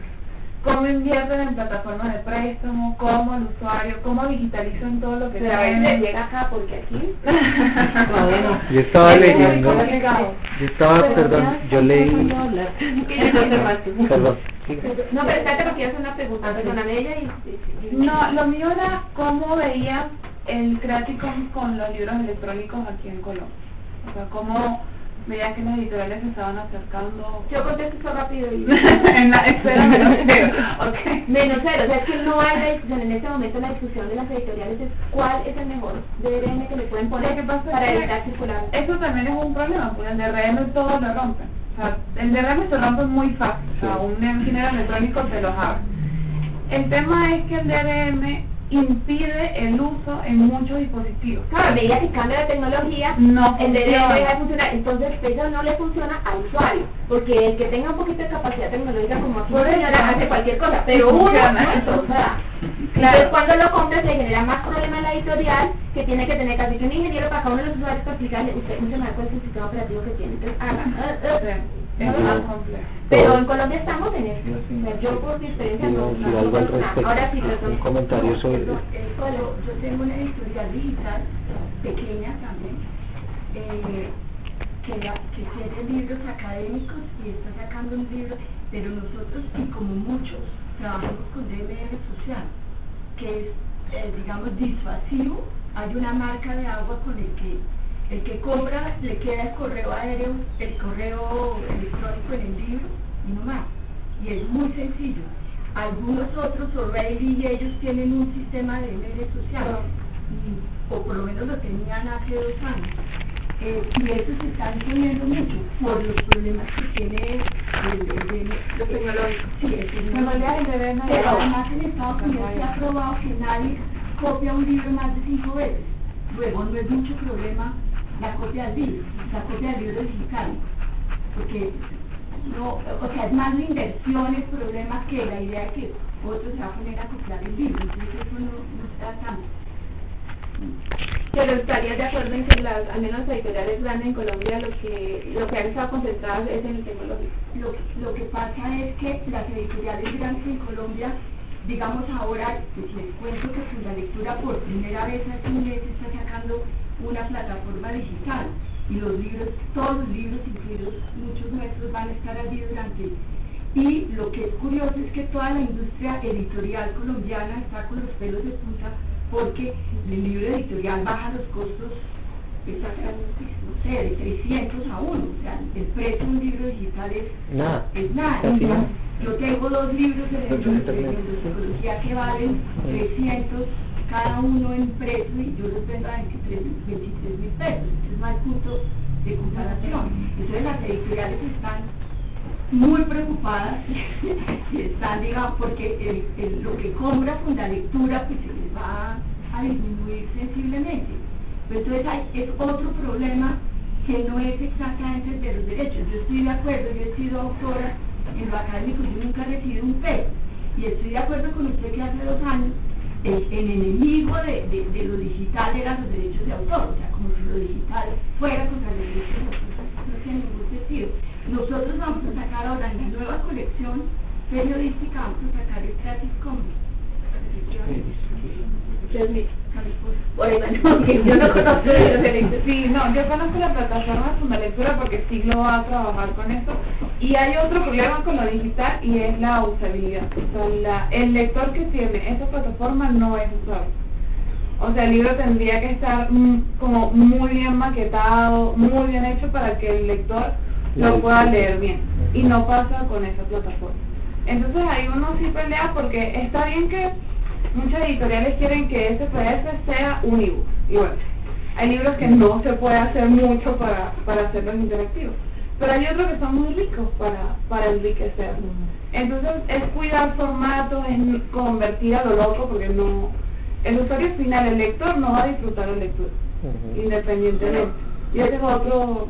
Eso, eso sí ese es otro problema. Porque vuelvo al que no estaban acá, yo arranqué con un ejemplo de mis hijas, que tienen 13 y 11 años, son unas lectoras brutales, además, repito nuevamente, como toda mamá, intenté decirles que era lo que era que era lo bueno y lo malo, y por supuesto no ha funcionado, nunca. Pero ellas, eh, es decir, la primera, el primer libro que se leyó una de ellas a los 9 años, fue un libro, es decir, ella quería leerse Crepúsculo. Y yo le dije, no hay este libro. No, tú, mujercita. Eh, no, yo sí, ella no, yo sí, de verdad, tú te lees mujercitas y hablamos de crepúsculo. Digo no. Y un día, sentada comiendo con la hermana, que es dos años menor, le estaba echando un cuento que yo dije, ¿este cuento qué es? Y yo la oía y hasta que me la acerco y le dije, tú ese cuento, ¿dónde lo sacaste? Juan se puso roja, roja, roja, roja. Le dije, cuéntame dónde estás sacando el cuento porque yo no te lo había oído. Es una película, es que Crepúsculo. y yo, ¿de dónde está leyendo Crepúsculo? Internet. ¿Cómo? Yo estoy bajando. Claro, yo, ¿y ¿cómo te lo estás bajando? Es que uno pone en Google pedacitos y entonces van apareciendo. Entonces yo los voy cogiendo, los voy metiendo en Word y voy y voy pa, pa, pa, y lo hago. Y claro, yo con la cara así de, yo que te dije, mujercita, y por dentro, la mujercita. Imagínense el dominio que estaba teniendo de Internet, ¿verdad? La chica era Armó su propio libro. Armó el libro. Él estaba usando búsqueda, estaba usando el Word, copy paste, todo. Claro, yo entré a la cocina como la hice, una muchachita, pero volví a ir a le dije, ay mami, cómpramelo, que es que eso es muy difícil, yo llevo un mes. Ay, cómpramelo, cómpramelo. Y yo le dije, ya le dije, mujercita. Y me dice, no, le dije, ¿cuál el trato? Mujercita, crepúsculo. Y me entré como, eso, bravo. De 15 días después empezó con el libro de mujercita y me dice, el nombre gustó. Crepúsculo. Sea, se leyó Crepúsculo, todas esas. Los cuatro. Lo que te quiero decir es que yo creo que un lector, pues eh, evidentemente, te, te lee un PDF. O sea, uno está ahí con el Kindle y, y se encuentra el libro, te lee lo que sea. Entonces la muchachita se armó en Word y tenía nueve años. Que es como mi parámetro, porque ya uno no es parámetro. O sea, que sí, que es muy lindo que sean bellos y tal, pero también cuando a veces son súper bellos, y tú estás por allá montado en un bus del milenio tratando de decir, bueno, a ver, eso- O sea, no sé, creo que hay para todo. Creo que un lector existe para Además, todo. yo creo que ya la pelea libro digital, libro impreso ya, ya se dio. O sea, yo No, creo que. no creo, todavía yo creo que. Bueno, bueno, sí, al menos de que hagan los dos. o- Bueno, actualmente con las plataformas que hay, ya se dio, y al menos de que sean libros tecnológicos o, o cosas así. El libro físico también maneja otra cosa que son las sensaciones, la capacidad de edición, el manejo de papeles, de formatos, que de momento no lo puede dar la, la industria digital. Entonces, digamos lo que el libro digital es, es un acompañamiento. Sí, ¿no? o sea, al principio, al principio cuando yo como ya en la librería cuando llegó el libro digital contó hace cuatro años, tres años. Esto se acabó, ¿sí? esto así nos vamos, coja las maletas, eche un poquito de fuego, rescatando el seguro y chao. No, sí, porque acá esto va a arrasar con todo. Y finalmente me di cuenta que el libro digital inclusive es, es, una herramienta que ayuda a la venta de libros, divulgar el libro. a divulgar el libro. O sea, no es un sustituto. Y creo que falta muchísimo tiempo para que lo sea. Pero sí es una herramienta de ayuda, es una herramienta que va la Pero fíjate que es como incluso el audiovisual, ¿no? O sea, todo el mundo decía cuando llegó la televisión se acaba el cine, Sí. cuando... Sí. O sea, y no, resulta que cada quien, cada, cada uno va encontrando los nichos, luego es diferente, yo Lo que creo. es desnutrirlo. Sí. Yo lo que iba a decir era que eh, estuve leyendo la semana pasada precisamente la historia de un escritor que en Reddit que contaba cómo él publicó su libro en una editorial y le fue muy mal y no ganó casi nada. Y entonces el editor el editor le dijo como no mire su libro no se vendió ta, ta, entonces no le va a pagar casi nada y pues como ese libro a mí no me interesa si quiere le devuelvo los derechos. Y le devolvió los derechos entonces el tipo dijo pues pues yo no autopublicar y entonces él se autopublicó y empezó a vender el libro el ebook electrónico en Amazon. Y dice ya he ganado como o sea ya en como en un mes eh, se ha ganado el 75% de Estados Unidos. del pago que le iba a dar el otro como en dos años o más Y, y eso está pasando mucho. O sea, la, digamos, el libro electrónico tiene una ventaja y es que la salida es muy rápida, es asequible en lados. es, accesi- es muy asequible y se puede vender muy muy barato. O sea, es muy barato. es decir, él, él saca, él saca el, el ebook en un, en un dólar cincuenta o en dos dólares cincuenta. Pero el problema es quién lo piensa, porque la- en, en general yo creo que el problema del, del ebook frente al Commons es que la gente no se atreve, o sea, es el susto. Es miedo. Yo Es hace miedo. muchos años cuando empecé a meterme en estos temas, eh, yo decía en alguna conferencia que para mí el problema es el- la promesa. O sea, hay una promesa detrás del derecho de autor de que si tú controlas tienes dinero. Y esa es una promesa que se, que se cumple con algo que ya lo estudiaron en la década de los 80 en, en la administración, que es la ley de Pareto. Se le cumple al 20%. Eh, de lo que se produce el 80% no gana, es el 20%, son los, son los bestsellers. Evidentemente está probado, miren lo que pasó con García Márquez. García Márquez no, no, no, no digo, no digo García Márquez, sino la editora de García Márquez, no le interesa vender en Colombia. No, no o sea, lo que venden son las, la, las, o sea, un libro... en- ¿Acaso le llegan los piratas de García Márquez? Porque todo hay que controlarlo, hay que no sé qué. Pero es que se puede dar ese lujo, porque es García Márquez, no importa lo que venda, o sea, como Shakira en música, como son ya bestsellers. El- la mayoría no lo son, pero muchos de los que no son, que ahí viene la historia de la cola larga, de- es una historia, una teoría económica de Anderson, Chris Anderson, la historia de la cola larga, hay muchos que tienen nicho. Y si es el mismo que se está promocionando en, en ambientes además donde Amazon, que entonces yo que sé, mi hija entra por Crepúsculo y se encuentra que hay 30 más, pues comienza a haber otro tipo de dinámicas que son diferentes. Yo creo también que en, en, en libro electrónico crítico tendría que funcionar, pero no hay quien se atreva. Pero hay un montón también de plataformas de acceso abierto, de bibliotecas, de editoriales, en España y en Francia, que uno le da los libros bueno, hagan lo que se hagan de par en para que el libro lo reproduzcan, lo impriman, lo copien, lo lleven, lo traigan, todo. Entonces, eso también se está manejando. Y hay una que se llama Open Edition que tiene 30.000 usuarios, Pero eso con sobre todo en 5.000 ciencia, títulos. es sobre todo en, en, en, en el libro académico y en el científico, Claro. en donde tiene mucho sentido. No sé, pues, me parece que podríamos compararlos, o sea, una cosa es el libro como los que editan ustedes, que tiene un público, que la autora, pues, pero lo que decía hace un momentico la señora que se fue, ella como profesora o académica nunca ganó peso, porque es que, ¿cómo suele suceder con los académicos? O sea, o son tesis que la hizo el estudiante por obligación la tenía que terminar, nadie le va a pagar, antes pagó para hacer la, la tesis, para que le explicaran, le enseñaran y llegar a un proyecto como la tesis. Los profesores son pagos por la universidad, bien sea, la, o sea, no vamos a decir cómo, pero les, no sé si bien o mal, pero les pagan.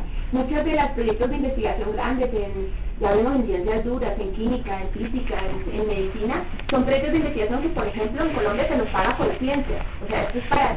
Y el resultado tiene que ser una publicación. ¿Y qué era lo que estaba pasando, o lo que está pasando todavía? Que esa publicación se va a una, lo- para que sea interesante eh, para ellos, tiene que ir a una revista científica que le da puntaje, porque eso es lo que les reconoce la universidad. Luego la universidad, por ejemplo, la Universidad Nacional, si eso fue publicado en una revista de categoría no sé cuál, que va a impactar en, en citación y demás, ellos reciben un reconocimiento por el lado del salario, en algunos veces, otras veces es un incentivo de una sola vez, etcétera, pero no es porque es porque lograron un resultado de investigación, no es derecho a autor, es incentivo por investigar. ¿Cuál es el problema? Esas revistas suelen pedirles a usted merced el derecho a autor y eso entra en bases de datos, que después las bases de datos van a que las compren las bibliotecas de las universidades. En Colombia hay bases de datos, y estamos hablando de las duras, de donde está la investigación dura, que tienen que unirse tres universidades para poder comprarla. O sea, vale millones. Y el problema es que la investigación la están haciendo las propias, las propias universidades de Harvard, pues, para que no Eso fue lo que pasó con. Ese, ese problema de ese círculo que no es virtuoso es lo que generó el acceso abierto. Los profesores ya están pagos. La mayoría de la investigación o se paga con recursos del Estado, de las universidades o de cooperación internacional. Y resulta que si accedemos a unas, unas revistas que son, por ejemplo, expedientes que tienen, son editoriales costosísimas, que normalmente se las venden a las bibliotecas de las universidades. Entonces, las bibliotecas están perdiendo incluso el control de lo que decíamos, preservación.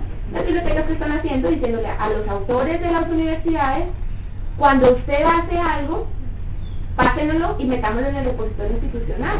Y al menos lo que se está produciendo en la Universidad Nacional, en la Universidad de La Sabana, en la Remington, pues la estamos guardando acá y sabemos qué es lo que estamos haciendo y damos acceso abierto.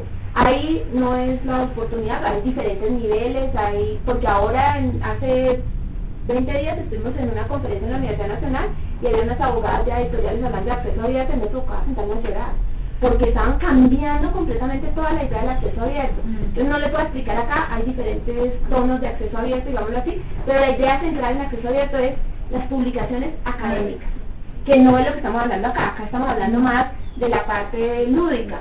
Entonces, también cuando se habla de acceso abierto y, y editoriales como las de ellos se entran en pánico porque permiten cualquier cosa, no, acceso abierto tiene sentido en ese, en ese donde, donde ya está pagando. donde, donde la producción la está pagando alguien.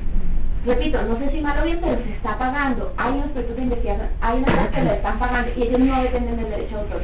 En este caso, mal que bien, si hay una necesidad, como lo decía Marcos, yo sí quiero vender, pues porque es que de ahí depende la sustentabilidad. Entonces sí creo que es importante que separemos como esos dos contextos. Yo les repito, pues sigamos charlando en algún punto, no va a parar y me voy a ir porque mis hijas de 13 y 11 años van a presentarse musicalmente antes, antes de que te vayas, yo lo que acabas de decir, lo que acaban de mencionar, pues quería recordar que eso fue lo que le pasó a Aaron Schwartz. Si han oído hablar de Aaron Schwartz, de Aaron Schwartz. Entonces, en enero 6 de 2011, Schwartz fue arrestado por la policía del MIT eh, en cargos de irrumpir, de irrumpir en propiedad ajena después de, después de descargar sistemáticamente artículos académicos del JSTOR, journal JSTOR. Los, eh, los fiscales federales luego lo, lo acusaron con dos con dos cargos de fraude y 11 violaciones de fraude computacional y el acta de abusos, cargando una máxima penalidad acumulativa de un millón de dólares en multas, 35 años de, y 35 años de prisión. Y él Murió hace un año, se suicidó porque, porque él lo que hacía era, entró, entró, él tenía carnet de estudiante, digamos, en el MIT y comenzó a bajar los artículos y su idea, tenía ya varios discos duros, su idea era colgarla eh, para acceso en los países del tercer mundo donde ese tipo de artículos no son accedidos fácilmente y lo y digamos que eh, fue una decisión de la industria del entretenimiento hacer un caso ejemplar con él mostrar que no se podía hacer. Y eh, quisiera aprovechar antes de que me digas que si hay preguntas muy puntuales digamos que quisieran hacer como en el tema y que Caro pueda desarrollar rápidamente. Les vamos a dejar uno, bueno, se queda Pilar, Pilar es una física, pero ella sabe muchísimo ya de Y hay, hay unos eh, folletos de trabajos que hemos venido haciendo en la fundación a raíz del tema de leyera y un poco de hablar de la de que si seguimos exagerando con el derecho de autor pues vamos a tener problemas. El que nos quiera coger, quedan ahí. ¿Alguien más? Ah, bien, ah, tiene que ¿Hay alguna pregunta puntual, digamos, en el tema de la publicación de la licencia que quisieran hacer? Yo tengo solo una observación, que eh, a veces cuando hablamos de todo de, de, los contenidos en dominio público o de formas legales de obtener eh, contenidos en dominio público o con licencia Creative Commons, siento que por lo menos en el caso colombiano o no sé si latinoamericano o hispanohablante, pero hay, es mi impresión, tengo una, siento que hay una falta de conocimiento eh, entre la gente sobre formas legales de acceder a ese contenido, de dónde buscarlo y cómo acceder, porque mi experiencia propia es que un día buscando en Wikipedia encontré que Wikipedia tenía, Wikipedia no solo es una enciclopedia, sino también una fuente valiosísima de recursos, de referencias, pero no, referencias de artículos, de, de, base de datos Wikicommons, donde, donde uno puede, eh, es como el mundo en donde uno puede ahí sí coger lo que quiera o como si estuviera en, en todo gratis. Es un depósito. Es un, depósito, de información. Claro, está en inglés, pero, pero o sea, pero uno lo puede hacer pero lo, lo que lo que creo es que como que la gente no sabe lo que tú decías el profesor cree que o en general no no, no digo el profesor mi abuelo era profesor y él nunca hizo eso porque no existía el internet pero pero pero pero cualquier persona cree que eh, eh, por ir al internet por el hecho del internet y ver cosas eh, imágenes videos lo que sea todo es gratuito resulta que no. Entonces creo que es como un desconocimiento sobre esa, sobre todas esas reglas que gobiernan a la internet, sobre todas esas buenas prácticas que es necesario incentivar, porque es que en realidad hay mucho, pero muchísimo material en dominio público que se podría aprovechar. Es que, sin ir más lejos, el proyecto Gutenberg tiene unas joyas de la literatura. Eh, hace poco encontré una página que se llama Forgotten Books, que es un proyecto interesantísimo japonés. Europea. Euro, eh, pero es mucho más interesante porque son obras totalmente desconocidas, pero totalmente desconocidas, publicadas en el siglo XIX, que libres de ya no medio público, que decidieron escanearlas y están ahí a, a la, a la, a la para consulta de, de, del público. Claro, toca pagar como 0,5 libras o dólares por cada libro, pero pues incluso de menos. Pero son, eh, es, es, como toda esa larga estela de, de, de, de, que, que está totalmente invisible y que gracias a lo digital está no, de acuerdo, o sea, yo cuando hice comentarios de los profesores no, no, no, no. Porque además, yo digo, y es una de las cosas que hemos defendido incluso en el Congreso, que, que, que los profesores de, tienen que tener permiso y no de hacer profesores, lo que, que quieran. Yo creo que pero particularmente los sí, profesores, o sea, pero, yo sí, no aceptaría pero, que los profesores les digan no. que es lo que está empezando a pasar, entre otras por el problema de préstamos, precisamente hablando de biblioteca, porque es de biblioteca, las bibliotecas no están, digamos, tienen, no es legal que presten, aunque lo hacen, porque imagínense pues cómo va a justificar el gobierno que no lo haga, pero realmente por la ley no podrían en los libros, pero la, en audiovisuales es peor y eso es, va a generar un día un problema. O sea, yo sí no quiero que a ningún profesor tenga tenga censu, autocensura por problemas de derecho a autor. Yo quiero que sean capaces de enseñarle a mis hijas lo que quieran, con lo cual lo que dije era una exageración. Pero, pero, no, no, no, yo, pero mi, reflexión va a que creo que es importante crear o diseñar o proponer desde Commons una especie de metodología editorial. ¿A, qué me refiero? A que siendo que hoy es muy difícil ser editor, ser un empresario sin tener una, pues un capital, pues creo que la, la, la oportunidad está dada para que eh, algo como Creative Commons o como alguna fundación, como Carisma o la que sea, pueda enseñarle a la gente a cómo crear contenidos legales. Es decir, mire, usted puede ser editor sin, sin tener un peso, puede bajarse un programa que se llama GitHub, que le permite, eh, que es el código abierto que le permite editar imágenes. Puede bajarse el programa tal, que, le, que es una especie de InDesign, in, es como un design legal que usted puede bajar.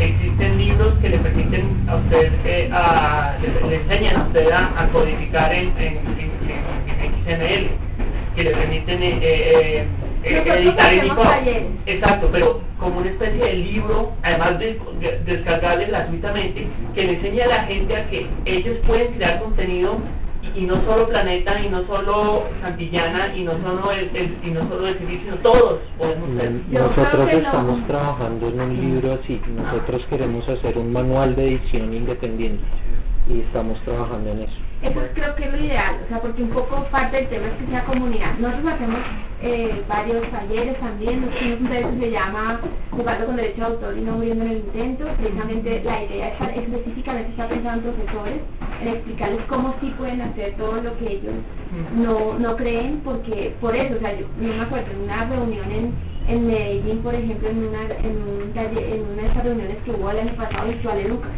¿Cuántos profesores eran? Como tres mil. No, tres mil.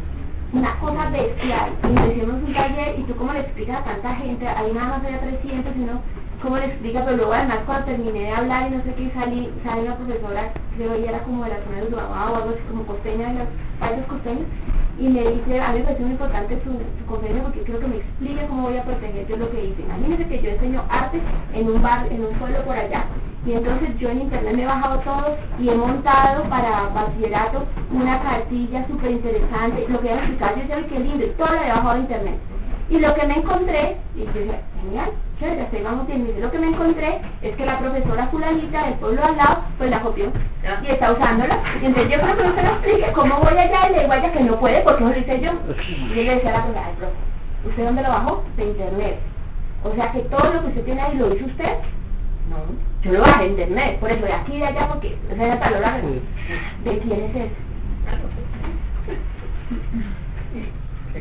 ¿Por qué no más bien va le dice a la otra profe que ponga por ahí Claro. que, le, que, que usted fue la que la hizo? O sea, usted lo que quiere es reconocimiento, dígale que lo ponga, pero siga compartiendo porque Así una cosa a me parece valiosísimo lo que usted pero de ahí a que nosotros podamos, o sea, creo que cuando exageramos demasiado en contarle a la gente, que es una de las preocupaciones que más nos daba al principio, cuando tú exageras demasiado contándole a la gente sobre el derecho de autor, el, el no efecto es el contrario, dejan de hacerlo, o sea, dejan Claro. de hacerlo, por el pa- eso genera un pánico brutal, entonces un no manual, quiero claro, un manual de buenas prácticas debería poder enseñar, le- enseñarle a la gente a decir, oiga, cuando usted vaya a internet, haga esto, vaya al repositorio, mire las condiciones de las imágenes, eh, si es gratis, pues gratis, y si no gratis, pues hable con fulano, pero... Eso lo hacemos nosotros en todas las conferencias y vamos a apoyar a este.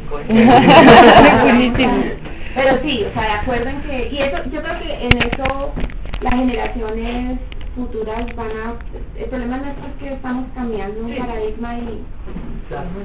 Lo bueno de, de Internet en estos casos es que cuando alguien usa mal el contenido de otra persona, uno puede tener como una especie de condena social. A un amigo le pasó un ilustrador que había hecho una tapa para una revista y un tipo se la robó para un libro que, a ver, que hablaba, la verdad que son personajes argentinos, pero... Bueno, no importa, que de puedes que hablar de no aquí de Pilar Castaño y todos nos vamos a claro. acordar lo que le pasó. No, que le pasó a Pilar Castaño, no, ¿no? no. Contrató a una chica jovencita para que le haga los diseños de su libro y la chica jovencita caga el susto, bajó las cosas de internet y se las, y el problema es de Pilar Castaño, No, pero mira, este lo que editor. es como que digas, por ejemplo, este como que dijera, bueno, Andrea Echeverry es el anticristo. Una cosa así. El libro trataba sobre eso. Y usaba, usaba las ilustraciones del flaco, que, era, que además estaban protegidas. Y obviamente él no quería. Armó un rollo, claro. Un juicio, y le escribía y otro le decía, no, es la voluntad de Dios. Pero, así que la única forma que tuvo eh, de hacerlo retroceder y eliminar las imágenes fue condenarlo públicamente, digamos, por Facebook. Ah, Eso es lo que empezó como a escribir, se publicó el nombre del flaco con lo que decía, todo el mundo empezó a decir, o sea, a ver el libro decir, este chabón es un delirante, y a la larga como que se sintió mal, le sacó las ilustraciones y le escribió, viste, que, que bueno, que la, la justicia de Dios era grande. Hay una cosa interesante. Hay un tema porque me parece, pues no quiero tampoco dejar en, en vano como que tenemos también, hay una cosa que se llama School of Open. El School of Open es, busca precisamente o sea, como en los diferentes aspectos, como para que apenas está arrancando, la idea es que es colaborativa y casi todo está en inglés. Nosotros Estamos haciendo un par de cursos. que esperamos salgan pronto, uno para bibliotecarios, está enfocado en los bibliotecarios, y el otro es funcionarios, pero eso se va a demorar más. Entonces, un poco aportando el School of Open para que ellos tengan más material en español, y eso explicándoles derecho a autor y cómo utilizarlo. Pero no sé si logre la masividad, es que estoy tratando de pensar en algo tan masivo como lo que tú planteas, no me ocurre. Pero creo que ese tipo de cosas como que cada No, o sea, pues más- digo masivo pues porque si, si, si, si están eh, ustedes eh, apoyados por Creative Commons, de pronto pues pues ellos ya tienen un- nombre, ya tienen una marca. No, pero- pues, pero dentro o de Creative Commons está la-. O sea, dentro de Creative Commons está la, la ¿cómo, es- cómo decirlo? Como la, la disposición Claro, de hacerlo. no, de acuerdo. Si tú entras a la página de Creative Commons, hay un lugar donde aparecen, Pero eh, donde hay contenido Claro, que, que tú puedes utilizar. Claro, lo importante es que, que la gente lo sepa. Claro, pero yo, yo pensaría que hay, hay otros niveles que son mucho más interesantes y que ya están pasando. Por ejemplo, eh, YouTube ya tiene licencia Creative Commons de atribución, la más abierta de todas las posibles. Y entonces, cuando esa aparece y es así transparente, se dice, quiere descargar el video y uno lo puede descargar, lo puede modificar, puede hacer 80 mil cosas porque ya están dados los permisos para hacerlo, que es lo que garantiza Creative Commons. Si tú miras Flickr, también tiene formas en las búsquedas de que tú busques contenidos Ah, sí. licenciados con Creative Commons. Eh, Google ahorita en la parte de imágenes también te permite buscar por, por tipos de licenciamientos. Y, de, y, de, y hay veces lo quisiera, de hecho hay una cantidad de, incluso de material, curiosamente, de material colombiano en dominio público que pertenece a instituciones en el exterior, es curioso. Sí. De hecho estuve mirando la página del, del Congreso, la, la biblioteca del Congreso de Estados Unidos que tiene una, una, una, una biblioteca de imágenes espectacular y De Colombia. público y curiosamente tiene imágenes de Colombia que nosotros ni conocemos. Tiene, Sí. De hecho tiene dos imágenes que son históricas del presidente Rafael Reyes con Harold Deder, el, el, el ucraniano que se volvió riquísimo en Cali y eso está en Estados Unidos y se puede descargar gratuitamente. Eso es histórico. Pues lo que yo, un poco retomando algunas de las cosas que estaba diciendo Carolina, lo que yo pienso es que estamos en un momento de transición. Entonces, hace dos años YouTube no tenía una licencia que te permitiera subir contenido y que otros descargaran el contenido y hicieran cosas, aun cuando eso era lo que todo el mundo hacía. claro. O sea, no, no solamente ponerlo ahí para que otros lo vieran, sino que eso estuviera legalmente amparado, si se quiere. Y creo que esas transformaciones nos van a tomar algunos años, pero pues, claramente se, se están dando. Lo que tocaría es mirar mecanismos para hacerlo un poco más fácil. Pero los pero digamos que el hecho de que ya esté dentro de las búsquedas, que ya hayan portales gigantes que le están aportando a tener licencias alternativas, hace que haya una tendencia que cada vez se mueva un poco más hacia allá. También es una forma de modificar el mercado. YouTube Sí. hace eso. o sea, YouTube es la plataforma comercial de, de, de compartir más grande que hay. O sea, de una u otra forma todos los videos entran con comercial, un comercial en la franja lateral o en la franja interior, entonces también es otra forma de, de devolver, digámoslo, lo, lo público, lo, lo, lo, lo, lo- para todos, digamos, en una forma de negocio también. ¿no? Sí, y hay que ver en qué punto también se puede cerrar el espectro, ¿no? O sea, el, el problema yo creo que no sea simplemente la libre atribución o que la gente pueda tener las cosas o no. El problema es eso cuando empieza a cerrar el espectro, porque por ejemplo, en un principio para leer los libros comerciales pasó algo muy igual, que regalaban muchos libros, ¿no? Entonces todos, todos los ebooks prácticamente eran regalados. Y en un momento ya se cerró la tenaza y los ebooks empezaron ya, ya subieron un precio que no eran mil pesos sino 26 mil pesos. También yo creo que en el momento esperando que la industria del libro impreso bajara y así poder controlar el mercado. Pienso que era una, una estrategia para ello. Entonces también hay que ver que ese tipo de licencias o ese tipo de gratuidad o que todos podamos observar las cosas y compartirlas, pues qué estrategia tiene por pues, detrás de todo este engranaje. claro, Sí. igual, igual está. O que sea, Caro quiere sí. compartir nosotros. Bueno, sí, mi observación era desde hace un rato, ¿no? Ay, qué pena. Creo que ya se olvidaron de eso, no. Eh, cuando se estaba hablando como del libro digital y el libro impreso, como en esa discusión de si se acaba otra vez el libro impreso y gana el libro digital, eh, mi observación era como a salirse un poco de, la- de esa discusión de cuál va más, de si uno se va a acabar, de si otro se va a acabar, sino como cansarse, en- estamos como editoriales manejando unas licencias de Creative Commons, qué ventajas y qué retos nos implica estar manejando esas licencias. Entonces, no estar en, en la discusión de, bueno, igual para cada, para cada, va a haber cada gusto, sí, para un libro impreso, para cada libro digital, sino nosotros como editoriales, ¿qué estamos haciendo para también generar que ese proceso sea, sean perdurables en el tiempo? O sea, no es que ya hayan los, los gustos para ahí, entonces nosotros estamos en el mercado, digamos de esta manera, y va a haber quien compre nuestros libros, sino también qué alcances están teniendo ese manejo de esas licencias. Entonces, yo hablo desde mi experiencia comunitaria y hablo desde que las licencias Creative Commons permiten que eh, ciertas publicaciones, muchas publicaciones lleguen a mucha gente y esta gente se interese por publicar, y esta gente se interese por leer, y esta gente se interese por escribir, y no solo en comprar lo que ya está escrito, y no solo en seguir comprando a los autores reconocidos, de las editoriales reconocidas, sino en generar nuevos, nuevos escritores, en generar nuevos procesos. Entonces, em, también como eso nos implica más retos a nosotros como editoriales porque a la gente no le puede llegar cualquier cosa, ¿sí? no le pueden llegar unos textos que estén mal escritos, que estén mal, que estén mal editados, porque entonces ese es un tabú que también tiene la gente, que como es independiente y autogestiva, entonces es de mala calidad, entonces está hecho muy a la carrera, entonces es como decirle a la gente, no, lo independiente y lo autogestivo también puede ser de buena calidad porque hay un proceso entero ahí, porque hay mucha gente trabajando, desde el escritor, desde el corrector de estilo, desde el editor, desde el diagramador, desde el diseñador, desde el que sacó la comunicación. Entonces, más allá de esa discusión de estilo a un lado, estilo impreso, estilo digital, eh, si los derechos y lo otro, es como nosotros como editorial, cómo le estamos llegando a esa gente para que el proceso no se quede ahí solo en el producto final, sino en generar inquietud en la gente, Y, y sí lo digo, bueno, yo soy trabajadora social, entonces manejo proyectos de desarrollo social desde la literatura.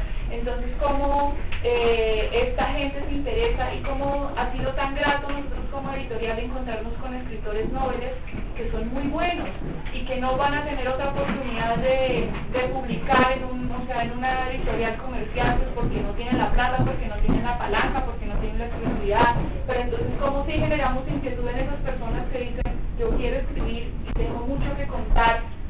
Mm, de repente necesito un empujoncito para que me publique, pero entonces no solo quedarse con ese producto al final y a ver en dónde lo subimos, en dónde lo montamos, si es gratis o no, sino cómo generamos eh, una inquietud más en la comunidad. Nosotros como editorial que está manejando una licencia que permite una distribución libre. Era para allá. es clave porque es como el tema de la accesibilidad. Como uno realmente pone los daños para que sea accesible a la gente y cómo eso lo equilibra con el tema como de la autosostenibilidad y como de, de- el lucro entre comillas y como, como un reconocimiento también como por el trabajo. Ahora con lo de la digitalización, a mí me parece curioso que cuando hablábamos, mi, mi percepción era que había una gran resistencia como a la, a la digitalización. De hecho, en el caso de ustedes, si no estoy mal, tú- No, no, no, hay resistencia a la digitalización. no, lo entiendo, pero digamos que el día que los conocí, me acuerdo que les pregunté que y él me dijo como, uy, no, como, como después de la primera edición, ahí sí, o sea, como que cuando vendían la primera edición, creo que ahí sí lo ponían, creo que Ah, sí, por lo que te contaba, nosotros no, o sea, estamos a Era como la de elección, de acuerdo. Entonces, leía de esa forma, como cuestión de elección. Pero no, no es una cuestión más de elección, sino nosotros estamos recién empezando. Y nosotros somos lo que se decía, de la primera publicación sale la segunda publicación. Entonces lo que a nosotros nos interesa es al menos conseguir un proceso que sea perdurable en el tiempo, Claro. que la gente sepa que hay esta editorial y cuando nosotros ya podemos decir, bandearnos solos, entonces ya podemos acceder al medio digital que nos interesa también mucho, en el tema de nosotros también de educación, porque nosotros somos docentes, entonces también cómo utilizamos la nueva tecnología, cómo accedemos al libro digital, eh, a los blogs, eh, también esa inmediatez en, el que, la que estamos ahorita, de cómo se mueve eso rápido, pero también eh, de no perder ese sentido crítico de la literatura, entonces cómo acceder a un hipertexto, por ejemplo, en cómo lograr eh, que los estudiantes que nosotros tenemos de décimo u once no se aburran solo con un texto, sino cómo les llamamos la atención, porque ahorita en internet entran y tienen muchas cosas, mucha información y ellos no se quedan leyendo un texto largo porque ya todo es corto y ya todo es imágenes y ya todo es links y ya todo es enlaces y ya todo es otra cosa. Entonces, ¿cómo podemos utilizar también ese medio digital para lograr que ese, no sé, ese amor por la literatura no se muera? Y entonces eso es, eh, hacia allá también iba, en cómo nosotros como editorial podemos fortalecer procesos en donde hay eh, escritores que quieren estar publicados, que son buenos y que no, que no, no sé, no, no pueden acceder a otro mercado. Pero cómo es utilizar todas las herramientas. Pero lo que nosotros también nos dimos cuenta es que el mercado editorial es un, un mercado muy difícil. Sí, todo es lo de patentes, todo es, bueno, se necesita capital, entonces nosotros cuando entramos pues fue un golpe duro porque hemos tenido que prácticamente trabajar con las uñas, entonces ah, ahí estamos, pero no es que seamos negados a eso. Sí, lo que digo en términos de elección es que el tema de licencias puede ser también como un ejercicio de autonomía, como un ejercicio de libertad con respecto a cómo gestiona sus derechos.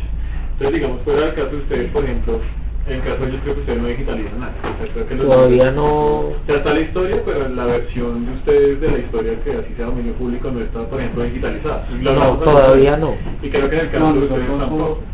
no, nosotros no, o sea, no nos interesa digitalizar, y es una cuestión de interés.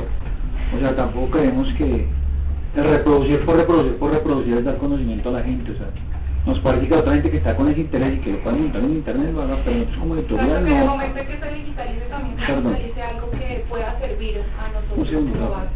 Eh, entonces la idea de nosotros no, pues, en verdad no nos llama la atención digitalizar ninguno de los libros. O sea, si alguien lo hace, pues perfecto por él, pero nuestro interés es sacar libros impresos y sacar poquitas copias. Nosotros también estamos como de acuerdo con eso. Tal vez digitalicemos algunas cosas, pero más como por, por mostrar lo que hacemos, por difundir. Pero en realidad no nos interesa mucho también por lo que dice Marco y también porque nosotros ya nos estamos alimentando de lo que está digitalizado. Digamos que no tiene mucho sentido para nosotros como sacar algo de internet, crear algo con eso y luego volverlo a poner en internet no nos parece tan interesante. Digamos que ah, el juego que nosotros estamos jugando es tratar de obtener información que sea libre, que podamos utilizar y crear cosas valiosas con eso, pero en el mundo físico. Además que nos da cuenta una cosa con internet y es que a veces hay tanto ruido, tanta saturación que se hace una torre de Babel, ¿no? Entonces quizás el, eh, nosotros que sacamos 300, 500, 50 ejemplares, 35 ejemplares, pues nos es mucho más práctico usar el internet como un método de socialización de eso y ya pues tenerlo y distribuirlo pues, personalmente. O sea, Tampoco pensamos, pues el que lo quiera hacer de otra forma, no, bienvenido sea. O sea, si quieren por ejemplo digitalizar un libro mío, yo no me voy a poner a demandarlo, a decirle que está mal. Pero pues nosotros entramos como, como, además que nosotros sí creemos en el libro impreso y creemos que el libro impreso es un arte. O sea, no es solo una cosa artesanal, sino una cosa de arte, no entendía como el arte de los artistoides, sino como, como una cuestión de creación. Entonces, en esa medida, pues pensamos que el libro impreso es como la apuesta y no. No, nos han surgido varias propuestas, gente nos dijo, por ejemplo, cuando hicimos las 12 pruebas de la inexistencia de Dios, arreglamos las traducciones al castellano que eran horribles, o eran totalmente españolizadas y llenas de vacíos en contenido, en partes de la traducción, la arreglamos íntegramente para esa edición y mucha gente dice, ¿por qué no la sube? Yo, pues, si usted la quiere entender, pues suba usted también es como que la gente haga las cosas, ¿no?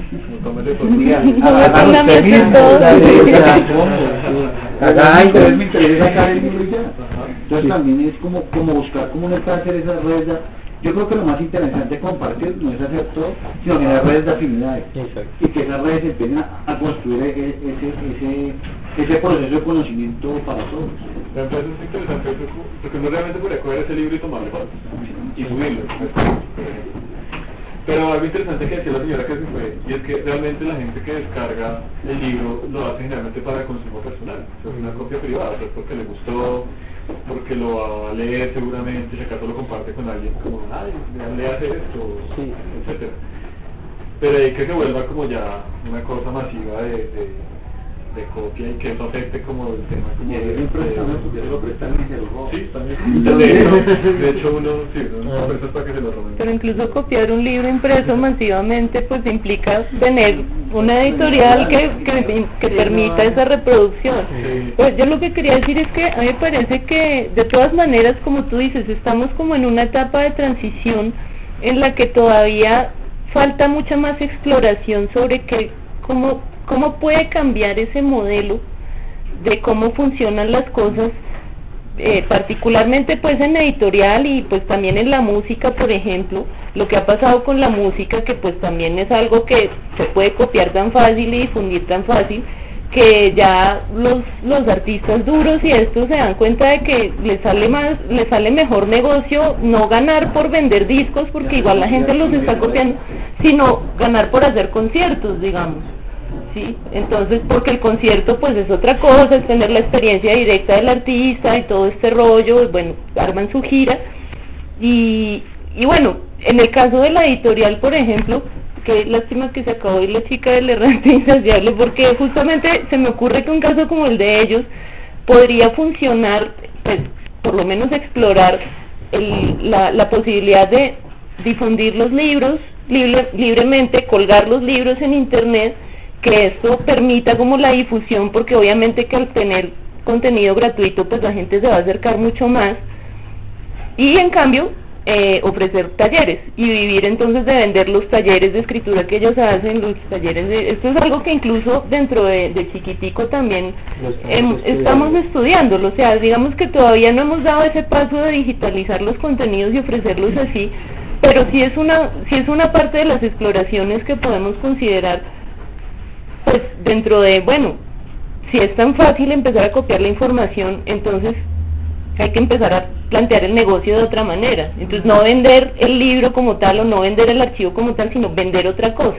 Sí, regalar eso porque igual lo van a copiar, pero entonces qué es lo que, cómo podemos capitalizarlo más bien. ahorita que estoy en Villavicencio hay un profesor que está haciendo un libro de origami para jóvenes de colegio, como explicando, sacando los modelos de las letras para que los niños aprendan las letras y todo esto y el tipo lo quiere sacar, pero el tipo no quiere ir de la, o sea, el tipo en teoría va a donar los libros a, a entidades educativas, el tipo es desde los talleres, el tipo dice, claro, mi taller incluye esto, esto, esto, y yo le dono los libros, le doy 100 libros a su plantel educativo, y yo explico cómo hacer las letras de, con el origami, cómo hacer los animales con el origami, todo este tipo que a veces el producto me parece súper interesante, además que en un sitio como Villavicencio que uno no espera.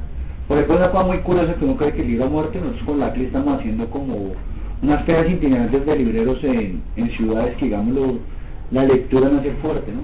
Pues hay unas que otras que no, por ejemplo en Ibagué, en Río Hacha, en Valledupar, en Villavicencio. Y contrario a lo que uno cree, por ejemplo, desde estas ciudades, no es como, por ejemplo, los, los proyectos populistas que hay entonces no, entonces vamos a hacer una, una feria popular del libro en Bosa y llevemos libros de mil pesos a tres mil pesos porque no compran más. No, a mí me salió, por ejemplo, gente en Villavicencio, gente que no tenía plata, sino que sabía que uno le ahorraba plata y llegaba y compraba 100, 130 mil pesos. Gente humilde, y uno decía, bueno, pues, pues como raro el fenómeno. Puede ser una persona, llega a otro y comprar un libro caro porque en verdad le gusta. Y es como, un ahorro que tenía, y yo tenía estos ahorros y sabía que venir ya a través de este libro y ya. Entonces también como que uno replantea muchas cosas que a veces tienen como, como predestinadas de la gente, ¿no? O sea, como que no, no, no, es tan, no, no todo es tan claro como se ve. Particularmente, mm, yo lo que considero que más allá de, digamos, eh, asentarnos en un paradigma, ya sea derechos de autor,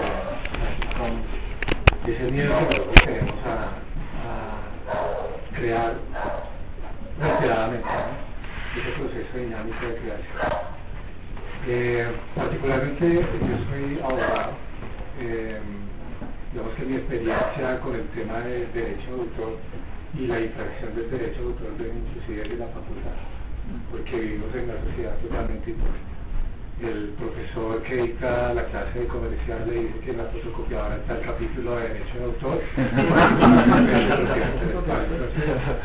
es, es un paradigma bastante, o sea, uno, uno lo alimenta incluso desde estos escenarios porque yo creo que más allá de la protección que ya sea por derecho de autor o Creative Commons, lo importante es el proceso creativo, es ese proceso natural y quitarse el miedo primero a la falta de plata. Si uno es un creador, puta, si le reventó esta idea, ok, listo, pero si no, siga creando, siga creando, siga creando contenidos que a la final, tarde o temprano, o muere sin, sin plato, pero de verdad convencido de lo que, de lo que realmente hizo.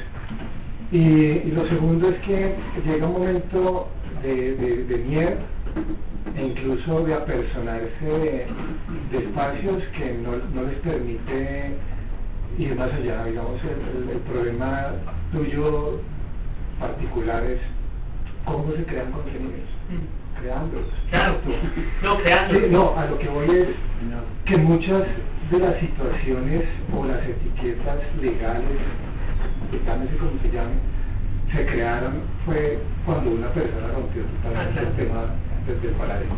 Digo, no, y quiero crear contenidos, y quiero hacer esto, y lo hizo. Claro.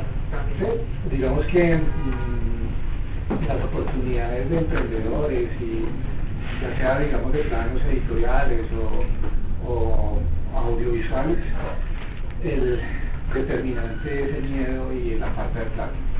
O sea, uno quiere es enriquecerse a través de una idea y que sea fácil. Y que sea de alguna manera fácil. Yo eh, el Ministerio de Cultura eh, sacan contenidos, por ejemplo, y pues lamentablemente tengo que sacar la colación el de la pelota de letras, ¿no? O sea, no sé,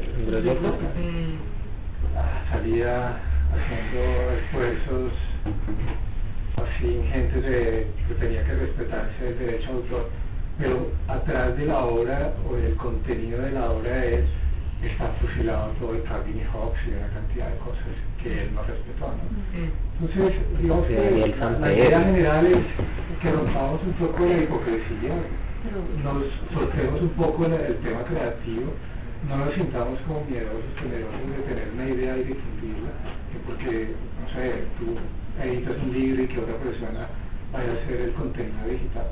Como tú dices, hágalo. Sí. No, claro. nos estamos en esa misma dinámica de creación. ¿no? Claro. No, mi reflexión no va No, al no. al contenido como tal, a, a la creación de la obra, sino a la o sea, porque no, una cosa es la obra, o sea, no sé, 100 años de soledad, pues es una cosa, pero a, a lo que yo voy es la creación de ese contenido en un objeto comercial. Es, es que una persona pueda decir, bueno, no puedo hacer 100 años de soledad, pero tengo la obra de fulanito que escribe unas poesías hermosísimas, entonces, ¿cómo puedo yo hacer mi libro? ¿Cómo puedo yo difundirlo? Eso. A lo que voy es a una cosa en particular. Ok, se saca el manual, pero de alguna manera se restringe al creador es a, a tener una Sí, como, también. como una Sí, etiqueta Sí. o una o una o sea se le limita la creación a algo particular a algo que es una creación que se hizo fue en función de que una persona dijo no me vale huevo y yo hago lo que tengo que hacer y ya Mire, que ya vendrán los problemas legales pues que venga Hay un, un libro que yo vi en Buenos Aires que me pareció muy divertido y muy interesante y que tiene que ver un poco con lo que usted está diciendo. Alguien sacó una novela que se llama Sensatez, Sentimientos y Zombies. Ah, sí. Y es Sensatez y Sentimientos de Jane Austen, pero con zombies. Pero es la misma novela, casi palabra por palabra. O sea, la persona lo único que hizo fue coger el manuscrito original y cambiarle algunas palabras, meterle un par de escenas, cambiar un par de escenas y sacarlo con zombies. A mí eso me parece que es fascinante y maravilloso. Me parece que Además, es una posibilidades- creación. ¿sí? Conozco el caso de Danger Mouse. Danger Mouse es un DJ de, pues, creo que neoyorquino, si no estoy mal. Y él lo que hizo fue tomar el álbum blanco de los Beatles y el álbum negro del DJ Rush, yo creo, y lo fusionó y sacó un álbum gris. Entonces todo el mundo estaba ahora como pendiente de las acciones legales que iban a tomar la cantidad de personas, ¿no? Yoko Ono y bueno, todo el cuento. Pero no. Y lo mismo sucede con Room 267, donde hace la explicación de las, de las películas de Kubrick. O sea, hay infinidad de contenidos, inclusive de contenidos literarios, que uno puede encontrar, donde hay personas que se la Juegan. se la juegan, y todo por el todo. Pues yo les quisiera contar algo ya que en confianza. Yo saqué este libro hace como tres años. Entonces es como bien difícil publicar pues, porque a quién te apoya, ¿no? Entonces lo que hice fue, fui donde unos amigos que tienen como almacenes, cafés, bueno, en fin, les dije que me dieran plata y que yo les devolvía eh, su inversión en ejemplares. Y ya. Y, y- y sacó su libro. Y lo regalé y pues Y ahí está. Y usted tiene unos ejemplares suyos y los puede mover y pero pero hubo distribución y eso ya es un paso es un, un paso para hacer otra cosa. Si usted se le ocurre hacer otro libro y vuelve donde estos manes le van a decir oiga el, el libro venga yo lo patrocino porque el de la vez pasada me fue re bien sí y Por así ejemplo, nosotros el modelo editorial que manejamos de, de cohesión es muy interesante porque, bueno, más allá de eso también rompe un poco, no está en contra, pero sí rompe un poco con la idea de los estímulos del liderazgo del Ministerio de Cultura, y es que es que la gente se vuelva dependiente, ¿no? Entonces pasa, por ejemplo, no saben que en México habían 20 y pico editoriales independientes buenísimas asociadas por el gobierno, el gobierno restringió, eso no sé el número exacto, creo que eran 20. el gobierno restringió eso y quedaron muy pocas a flote y el resto entraron en la quiebra, colapsó el mercado editorial de una manera fuerte. Entonces la idea de este tipo de procesos es decir, hombre, nosotros también le podemos hacer un poquito más de esfuerzo. Además que he visto mucha gente que le gana las convocatorias de libertad y tiene los libros guardados en la casa. Sí. Porque no, no, no lo valora como un, o sea, un esfuerzo propio. Entonces yo creo que también es, de- es la idea de, bueno, si somos dos vaciados, pues juntemos todos somos tres y tenemos algo más de sacamos el libros libro. libros apoyados por el distrito y uno va a Panamericana en la Feria del Libro y ve las dos torres de libros. Sí, eh, o si no, además también como, pues yo creo que no hay, no hay una censura, pero sí como la, escuenta, la escogencia de los temas. O sea, yo, yo conozco gente que vive de eso. Entonces ya sabe los temas, conoce a los curadores, escribe, lo lleva y vive de eso. Y, y a veces ni siquiera son obras buenas, la verdad uno mira y dice, "Bueno, esta mierda está como fea, güey". Y, y entonces es como, como uno empezar a romper con todo eso, porque es que la, la comodidad de, de ser esclavos es muy tenaz, ¿no? La comodidad de, de estar tranquilos, de que nos den las cosas. Y yo creo que la comodidad de los derechos de autor, ¿no? Entonces como una comodidad económica, entre comillas, de que mi obra está protegida y yo podré tener beneficios de ella. Y- Inclusive y- muchas veces yo, soy amigo de un autor y él peleando por los derechos de autor. Y yo, bueno, ¿usted cuánto recibe de su obra? No, el 10% de las ventas. Y yo, ¿qué? ¿Cuánto? El 10%. Bueno, pues yo, yo no pelearía tanto por usted, yo sacaría mis propias obras yo, porque, o sea, me están tumbando, me están sacando con el 90% de lo que usted hace. Entonces también la idea es como, como buscar mecanismos móviles para pegar entre todos a, primero romper el miedo, yo creo que es una cosa fundamental. porque el, el- el miedo es tenaz. y El miedo a crear. Y con, y con esto tan, tan cerrado, o sea, porque es que finalmente uno se pone y todo es una copia de algo, o por lo menos tiene reminiscencias de algo. Entonces nosotros podríamos demandar la mitad de películas que hay, la mitad de libros, porque todo está basado en, en y una estamos parados en hombros de gigantes. Es que para crear hay que compartir la creación. Si no se, si si, dejam- si dejáramos de compartir todo, todo, nadie podría crear nada, porque es que nadie puede sacar. cultura. Los niños aprenden por imitación. y Los seres humanos somos así, entonces. Y a mí me parece, por ejemplo, realmente- que crear así como con esa dedicación hace que las cosas tengan calidad, que era lo que decía la chica que se fue. Que entonces, primero es el imaginario que como es libre y gratis y eso, entonces que eso es pinche eso debe ser lo peor. Pero si uno se pone a mirar, digamos, las editoriales grandotas, la cantidad de basura Uy, sí. que sacan, o sea, es un relleno, tenaz. así como las películas de Hollywood meten los pinches de figura que van a Las Vegas y todo eso, a- las editoriales meten un montón de rellenos y realmente los libros que como que Realmente podrían representan en ventas, pues ellos venden no son autores, ya no venden el libro, sino que venden es una cara, una figura, entonces esta persona se posiciona y se prostituye ahí en medio, como las editoriales.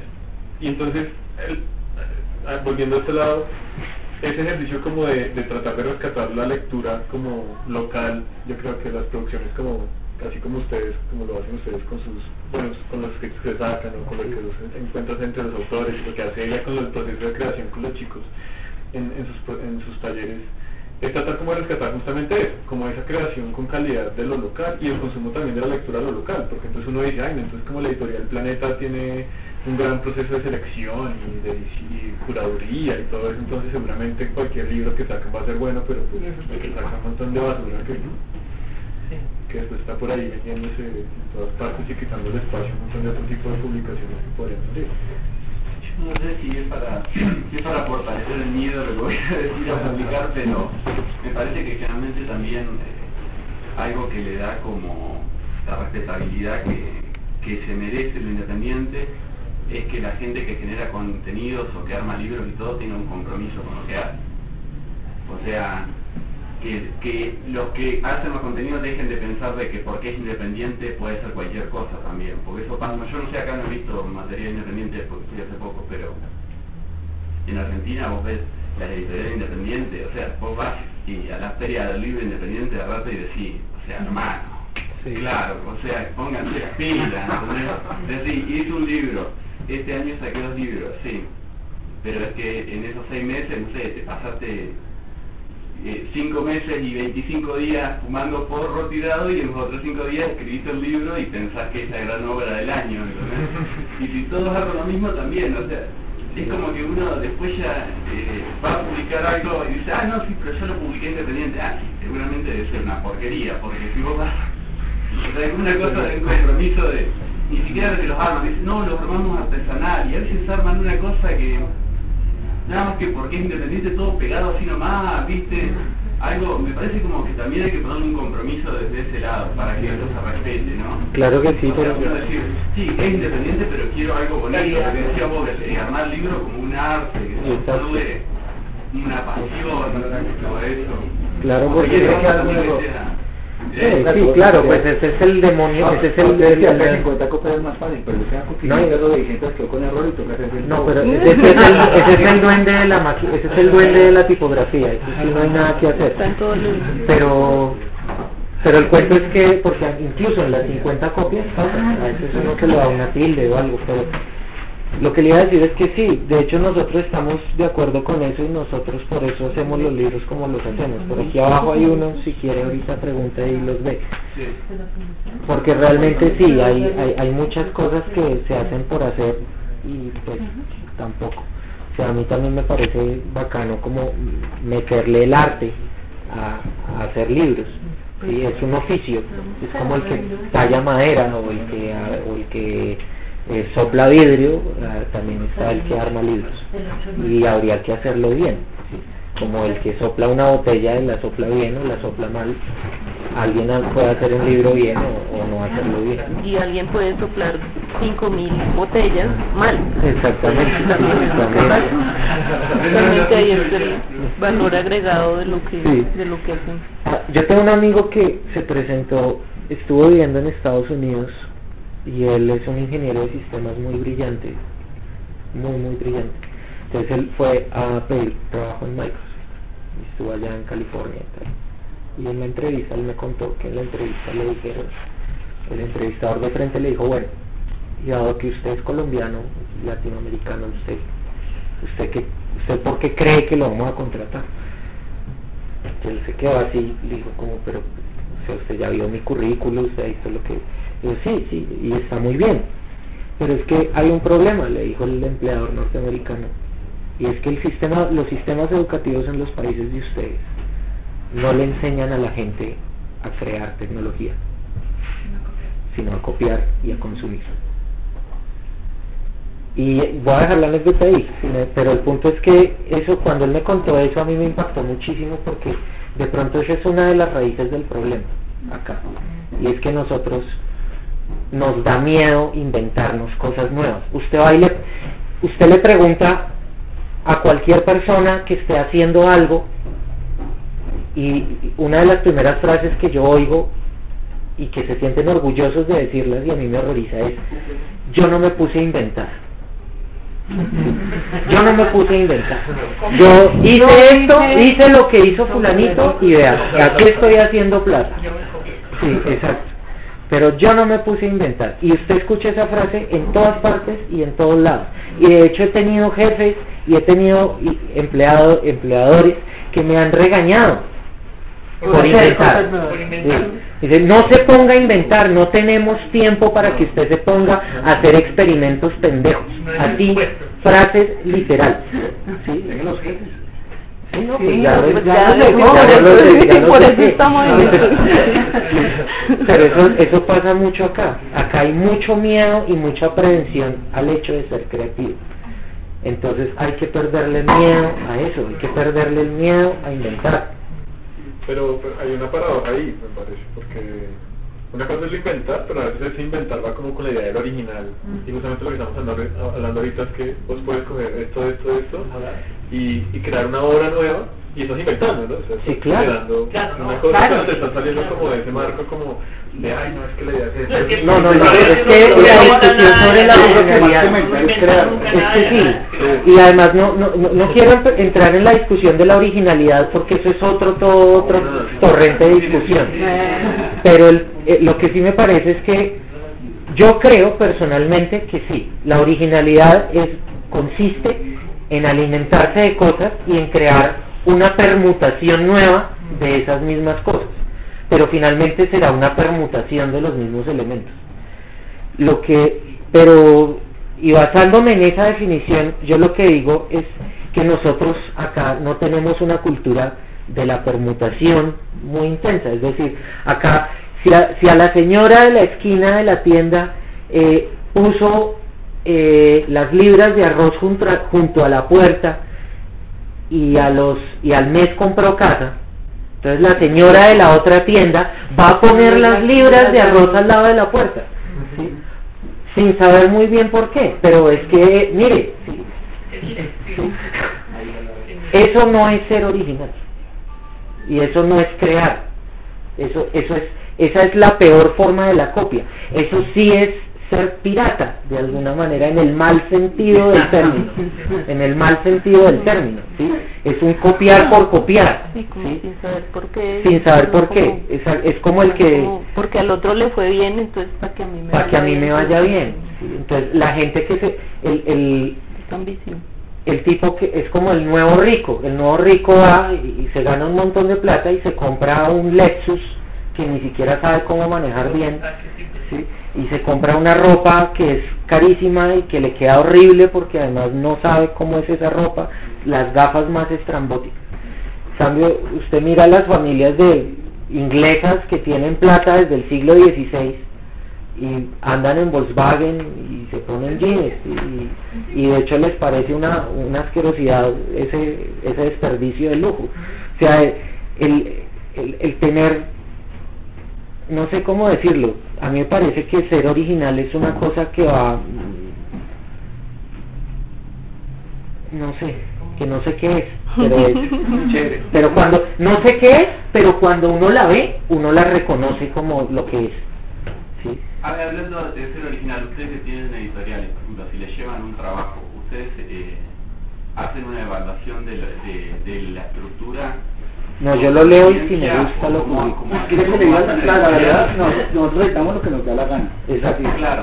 O sea, yo, yo Si uno lo- si a uno le gusta- Dice, no, pero para no puede terminar así. Además le falta, qué sé yo, un... Por ejemplo, ahorita con el que estamos sacando es de, de Rafael Pombo. El ilustrador es muy bueno. Pero si hay cosas, por ejemplo, que como quiebres del estilo, entonces uno por lo menos le dice, oiga hermano, pero pues, metámosle para que quede todo más parejito, pues para que quede un trabajo mejor de los dos. Eso por man, no, pues sí, me trajo una modificación, digo, no, esto no lo modifico porque esto para mí es esto y esto. Bueno, entonces también es como, pues llegar a por ejemplo, vez sacamos un fanzine sobre Cure, y fue muy chistosa la anécdota porque él llegó un día al local y dijo, ay, yo ilustro, ah, chévere. Y no, ¿qué está haciendo? No, es que estamos buscando a gente para que saque un fanzine para la fanzinoteca de rock. ¿De qué? No, de la banda que quiera. A mí me gusta Cure, man. Hágalo, y el man fue hizo el primer boceto y volvió. Y yo, no, chévere, venga, pero pues como vamos como a aportar entre los dos. Y después volvió como a la semana, pero aburrido, achantado. Y yo, ¿qué pasó? Es que se me mostró un amigo mío que sabía mucho de me dijo que escogí las peores canciones, los peores momentos, las peores letras, todo, o sea, todo lo peor, lo más mierda. Yo dije, me dio más ganas de publicarlo. Pero pues lo publicamos. Lo publicamos porque un fanzine es una cosa muy personal y si a usted le gusta eso lo publicamos. Y nos ido súper bien con el fanzine, deja acá. Pero era muy chistoso porque era todo lo peor para el experto. Entonces también sea el ojo por donde se mire. ¿no? Claro. No, porque por ahí la, la única posibilidad es para alguna gente que no quiere cambiar determinadas no sé, estructuras narrativas o cosas, es precisamente publicar de forma independiente, pues si no... Por ejemplo, me, me, mí me pasó otro caso con un señor que había estado en la escuela de Frankfurt, un italiano, no me acuerdo bien el apellido ahorita, que fue una de esas local, era una cosa entre Cortázar, Derrida, delirante. El caso fue que yo no entendí la mitad y yo dije, "Uy, pero pues el tipo se muy interesante porque el tipo me lo explicaba y me convenció. Y dije, pero yo no entiendo, o sea, yo llego a la quinceava página y no entiendo esta mierda. Y de la pasé una amiga mía que es filósofa y tampoco entendió. Y yo, pues yo no entiendo, mi amiga no entiende, pues fue muy bueno, pero, pero no sé qué es lo que va a publicar, no lo publico. O sea, y sonaba súper interesante, pero no entiendo qué hago. Y el tipo me dijo, no, pero pues, no, no entiendo, la verdad no, no, no. pues, le puedo colaborar, si lo quieres sacar, pues buscamos cómo lo sacamos, pero no. Entonces también es como mirar, o sea, esa es la... O sea, lo, lo van a hacer un editor. Es que la palabra, por ejemplo, yo- a mí no me gusta la palabra independiente, porque es una palabra trillada, yo prefiero emergente, que todo el tiempo crea, construye, que todo el tiempo va emergente.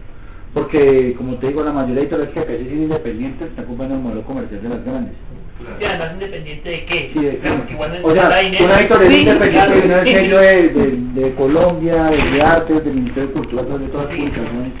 No, dice, Por pues, no. independencia. Sí, o sea, independiente de qué. Sí. Entonces- Una empresa que probablemente en cinco años se vuelve Grande. súper grande y ahí ya, ya Y la compra no Santillán. Y la compra Santillán.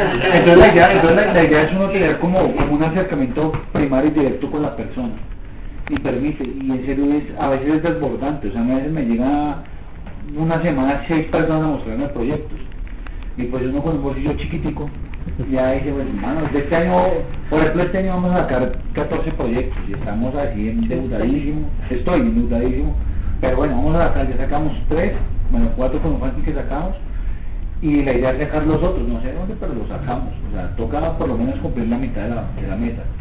Pero entonces ya cuando llega tan, o sea, en verdad la gente, y la gente se escribe, la gente le... O sea, escribe bien. es que yo creo que hay varias cosas que, o sea, hay un cliché de la escritura que es el, el señor, por ejemplo yo soy librero y a mí siempre me preguntan, ay, ¿cuándo llega el dueño de la librería? Ay, tan bonito este señor, debe ser culto, esta es una buena selección. Y no, nada. Una vez cuando yo tenía la ciudad acá en la 45 con 20, yo estaba y una señora, ay, pero qué selección tan hermosa, y mire. Y el dueño cuando llega, no, ya en cinco minutos viene. Y se quedó mirando y seleccionó unos libros y el dueño, no, ya, ya viene, ya me llamó. Y después ya me le mucho gusto, yo soy el dueño. Y dije, ay, no, pues mire, yo me llevo esto. Y una vez también tomando cerveza, unas veces hablando de literatura, yo empecé a hablar. Y las viejas me miraban como, oye, esto me está echando los perros aquí, ¿hasta qué le pasa? Y ahorita me seguían hablando.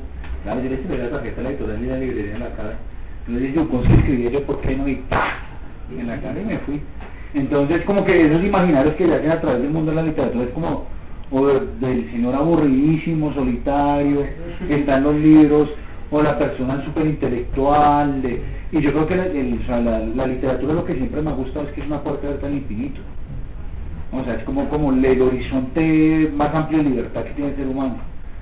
y, eso es lo bacán y por ejemplo eso es lo que también da compartir el que da los Creative Commons yo creo no solamente los Creative Commons sino la capacidad de compartir y generar como como, como, una capacidad de, tener una una razón social, entiendo razón social bien entendida, no como lo que entiende el Estado, una razón social con los demás, ¿no? O sea, que yo construyo, yo creo, pero yo creo porque me interesa que los demás también crean y construyen, porque tampoco es ponerse al paternalismo que das todo para que los demás simplemente consuman, sino también es incentivar al otro que, a que cree. que cree.